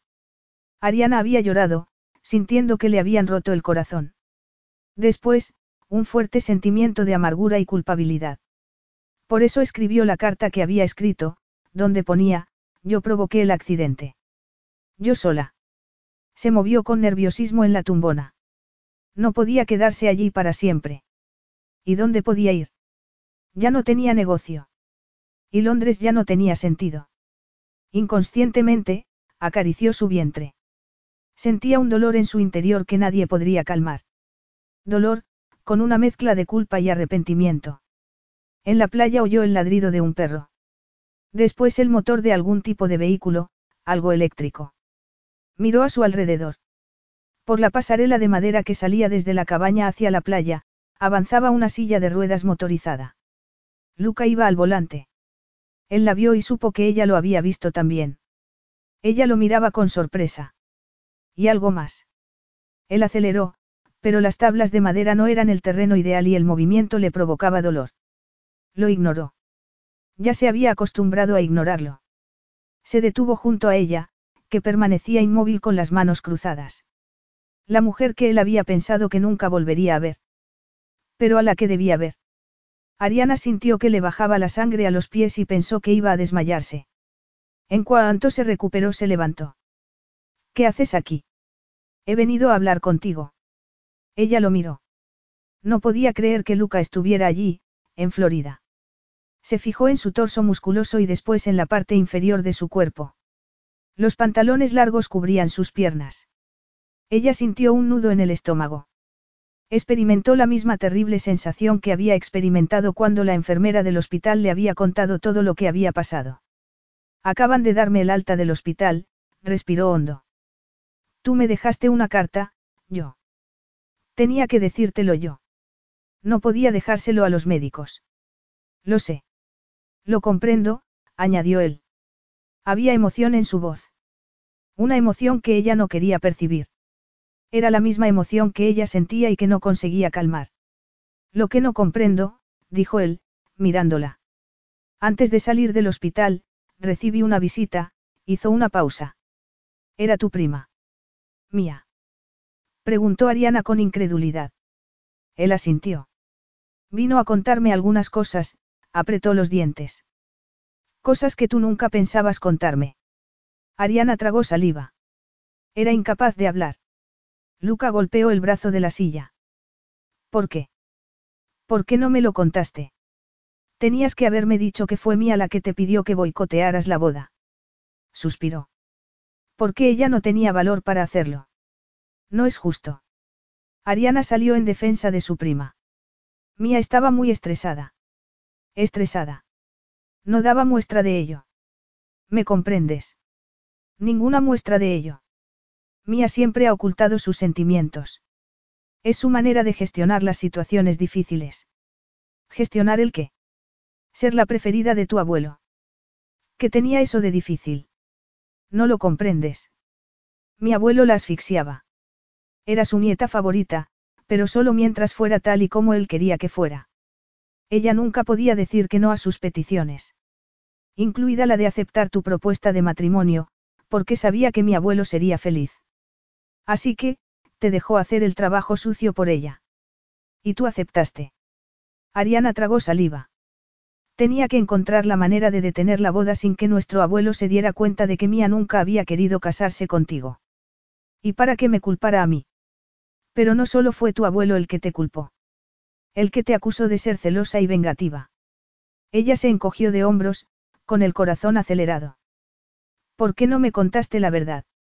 No quería que volcaras tu rabia sobre mía. Yo sabía que podría soportar tu rabia. Había soportado la de mi abuelo, así que, podría soportar la tuya. Soy fuerte, no como mía.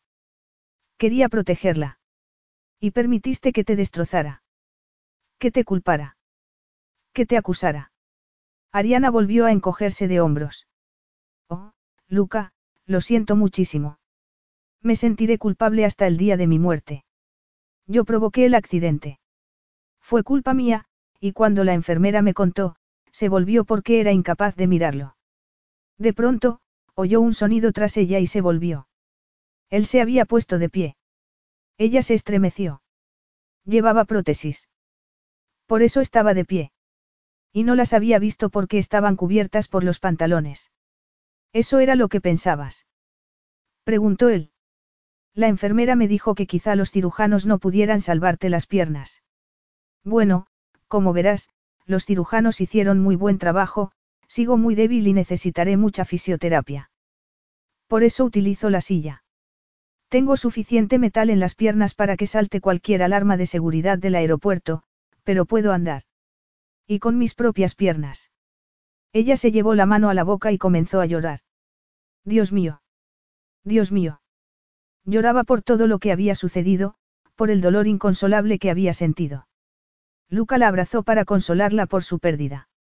La abrazó como nunca la había abrazado, por la pérdida de lo que nunca había deseado, pero por lo que no paraba de llorar.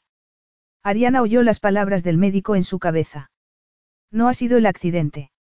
Una pérdida espontánea, eso ha sido. El cuerpo cree que está embarazado y se prepara para el nacimiento, pero no hay embrión.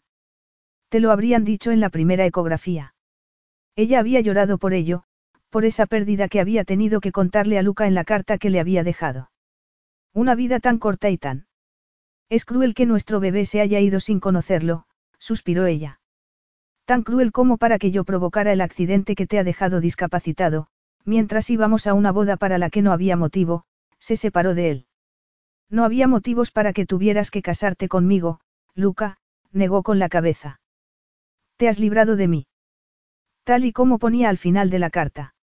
Aunque eso no haga que sienta menos culpa por tus lesiones, dijo ella. Lo único que puedo hacer es desearte una pronta recuperación, lo miró. Siento haberte robado la esperanza de compartir un futuro con Mía. Sé que era ella a quien deseabas.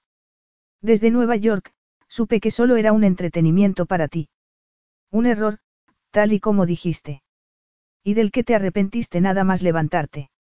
Sí, repuso él. El arrepentimiento ha sido la emoción más dominante. Me arrepiento de muchas cosas, pero sobre todo de mi estupidez por haber negado lo que se veía a simple vista, la miró fijamente a los ojos. Mi deseo por ti. Un deseo que me obligué a negar en cuanto vi lo potente que era. Sé que también te has odiado por ello. No querías desearme. Me lo dijiste. Lo sé, Luca, sé que no significaba nada para ti. ¿Por qué yo no lo permitía, Ariana? ¿Por qué crees que me marché esa mañana en Nueva York? Si me hubiera quedado estaría perdido, se movió y puso una mueca de dolor. Nunca te preguntaste por qué quería casarme con Mía. Porque era dulce, amable y nada apasionada. Eso era lo que yo anhelaba. Un matrimonio tranquilo. Muy diferente al de mis padres. Su matrimonio fue un tormento gracias a mi madre. Siempre gritaba a mi padre y lo acusaba delante de todo el mundo, pero mi padre siempre trataba de calmarla. Nunca se enfrentó a ella, porque estaba cautivado por ella. Y yo prometí que nunca sería como él. Nunca me juntaría con una mujer que tuviera ese poder sobre mí. Y menos, poder sexual, apretó los dientes. Entonces, te encontré y descubrí que tenías el poder de hacer que traicionara a la mujer tranquila que había encontrado en Italia y que creía que era ideal para mí. Su expresión se oscureció. Todo lo que me dijiste aquella mañana, todas las acusaciones, eran ciertas. Y yo empleé tu furia para convencerme de que era imposible que fueras para mí. Que hacía bien en alejarme de ti, en regresar con Mía, donde encontraría la paz que anhelaba. Fue la peor decisión de mi vida. Ariana permaneció mirándolo, paralizada. Lucas se volvió y se sentó en la silla, con una mueca de dolor. Perdóname, dijo él. Todavía no aguanto mucho tiempo de pie. Mía era un espejismo creado a partir de mis miedos. Nunca fue algo real. Yo, yo nunca llegué a conocerla. Y casi le arruino la vida a ella también, frunció el ceño y miró a Ariana. Me alegro de que haya encontrado un final feliz. Matt estaba con ella cuando vino al hospital. Y yo, suspiró. Yo debería haberme quedado contigo después de nuestra noche juntos y enfrentarme a lo que había sucedido. Luca, solo fue sexo. Nada más. No, eso no fue todo. Sabes que no, Ariana. Sabes que si no me hubiese marchado nunca habría regresado a Italia para casarme con Mía. Ella no habría significado nada para mí, se agarró a los brazos de la silla con fuerza. Porque desde esa noche, solo hay una mujer que significa todo para mí. Eres tú, Ariana, la mujer a la que no quería desear. La mujer que me impide respirar. La mujer que llena el mundo para mí. Dijiste que era la última mujer que podías desear. Mentí. Mentí para intentar convencerme de que no era verdad, cerró los ojos un instante. Oh, Ariana, he sido un idiota. Me he mentido una y otra vez. He intentado convencerme de que solo te había llevado a Milán por el bebé. Que ese era el único motivo por el que debíamos estar juntos. Ya no hay bebé, Luca. No, pero estamos nosotros, Ariana. Lo he estropeado todo de principio a fin. No tengo esperanzas ni expectativas. Ni siquiera tengo un bonito cuerpo para ofrecerte. Sin embargo, te ofrezco todo lo que tengo, Ariana, y si algo puede servirte, es para ti. Ella lo miró como si nunca lo hubiera visto antes, porque el hombre que tenía delante nunca había existido. El hombre que en un momento le había dicho las palabras más bonitas. Ariana sintió que se le encogía el corazón y el mundo se detenía.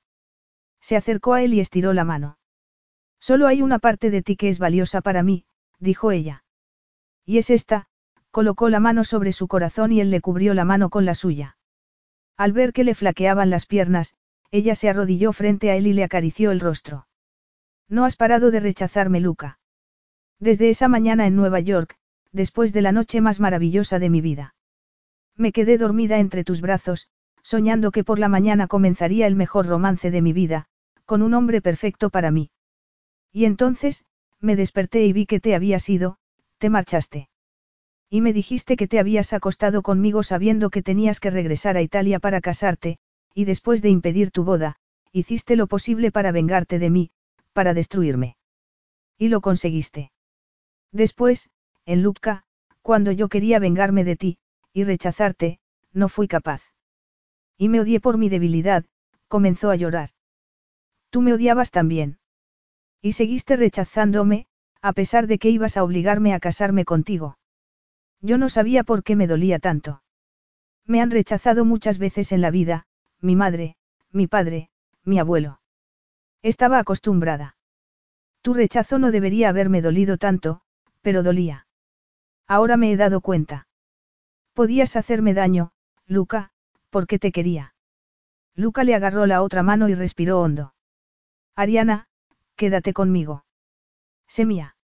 Igual que yo soy tuyo, te amo y sé que he sido un idiota. Sé mía, y cuando concibamos gracias al amor y la alegría, a la pasión y al deseo, el bebé llegará a nuestras vidas, la besó con delicadeza. Solucionaremos todo lo que hicimos mal. Será una segunda oportunidad. Y te prometo de corazón, que nunca volveré a hacerte daño. Siempre te querré. Ella sonrió y se secó las lágrimas. Quiero que me prometas una cosa, dijo ella. Que nunca me dejarás. Nunca, convino él. Él se volvió y se fijó en cómo la puesta de sol había teñido la arena de color dorado. Miró la pequeña cabaña de madera y dijo. Lo de que no te dejaré nunca, podría empezar a partir de ahora. Preguntó antes de besarla. Ella se puso en pie sin soltarle las manos. Él hizo lo mismo y ella lo miró a los ojos. Oh, Luca. El hombre de mi corazón. Luca la abrazó y la besó de nuevo. Con delicadeza, ternura, y mucho más. Ella lo guió hasta el interior. Hacia el resto de sus vidas. No quiero hacerte daño, dijo Ariana con nerviosismo. Nunca me harás daño. Ahora que sé que me has perdonado por todo lo que te hice, comentó Luca, tumbado junto a ella en la cama. Pero si pudieras tú hacer los movimientos, añadió, mientras le acariciaba la melena. Por supuesto, prometió ella. Y eso hizo, con mucho cuidado exploró su maravilloso cuerpo lastimado. Luca permitió que se moviera sobre él, con cuidado, despacio, para asegurarse de solo recibir placer y no dolor. Despacio, mientras oscurecía, ella le hizo el amor con todo su ser. Y se abrazaron, para mantenerse unidos. Llegaron al orgasmo al mismo tiempo. Ella gimió y él jadeó, mientras sus cuerpos permanecieron fusionados como si fueran solo uno. Un cuerpo. Un ser. Un corazón, ella lloró de nuevo, consciente del doloroso viaje que habían recorrido hasta ese momento. Y de lo mucho que les había costado a ambos. Incluida la pequeña vida que habían creado y habían perdido tan pronto. Ariana deseaba que pronto crearan otra vida, mientras Luca, sin pensar en sus cicatrices, ni en sus piernas llenas de metal se colocaba sobre ella para acariciarle el cabello, abrazarla y susurrarle todo lo que siempre significaría para él. Su amor eterno. Epílogo. Ariana se sentó con cuidado en la silla que estaba en la terraza semicircular de la casa del lago. Era muy agradable estar fuera del hospital. En casa. Su casa. Aunque Luca todavía poseía el apartamento de Milán, la casa del lago se había convertido en su hogar. La primavera estaba dando paso al verano y el jardín estaba lleno de flores.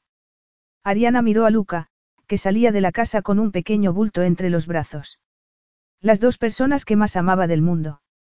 Aquí está, dijo Luca, dejando al bebé entre los brazos de Ariana.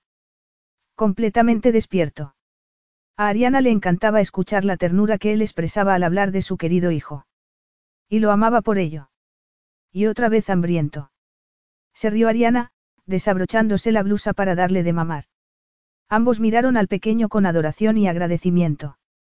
Ariana sintió que las lágrimas afloraban a sus ojos y, al verla, Lucas se sentó a su lado y le agarró la mano que tenía libre. Me gusta pensar, dijo él, consciente de por qué estaba llorando, que es el bebé que perdimos, pero que esta vez ha llegado sano y salvo. Ella le apretó los dedos y dijo. Somos afortunados, Luca. Miró a su alrededor, hacia la casa que había reformado y hacia el lago. Después al hombre que tanto amaba. Y que la amaba a ella. Como nunca pensó que alguien podría amarla. Él se inclinó hacia adelante y la besó. Afortunados, sin duda. Se incorporó y se sentó frente a ella, cruzando las piernas. Se había recuperado casi por completo y ese era otro motivo por el que sentía una profunda gratitud. Luca había hecho un generoso donativo al hospital donde le habían operado las piernas y al centro de rehabilitación donde le habían enseñado a volver a utilizarlas. Y ese no fue el único sitio donde invirtió su dinero. Ariana sonrió y le dijo. Tu inversión en la carrera de Matt sigue dando frutos. Mia y él están de gira con su último disco. Mia dice que vayamos a visitarlos cuando vengan a Italia, Luca la miró. Iré encantado, hizo una pausa. Ariana, ella fue un sueño, un espejismo. Algo irreal. Me equivoqué con ella igual que contigo. Eso es pasado, Luca y las dos hemos encontrado la felicidad. Todavía me sorprendo de que Mia haya sido el secreto del éxito de Matt. Ella tiene una voz tan bonita. Y cómo me alegro de que nuestro abuelo se haya reconciliado con ella. Era verdad. Un músico sin recursos y una nieta huida se habían convertido en un dúo musical de gran éxito. Un dúo del que Tomaso se sentía orgulloso y con el que procuraba pasar mucho tiempo en el palazzo. Y aunque Ariana sabía que su abuelo nunca se sentiría orgulloso de ella, tener una nieta que se había casado con Luca Farnese, era motivo de reconocimiento. Aunque fuera la nieta equivocada. Creo que algún día descubrirás que tú también has subido en su escala de valores al darle su primer bisnieto. Ella se rió. Dudo que mi madre me perdone por haberla convertido en abuela. Lo adorará en cuanto lo vea, le prometió Luca. Igual que tu abuelo. En ese momento, su hijo los miró y comenzó a gimotear de nuevo. Hora del postre, dijo Ariana, y se lo cambió de pecho, consciente de cómo Luca bajaba la vista y contemplaba su seno desnudo.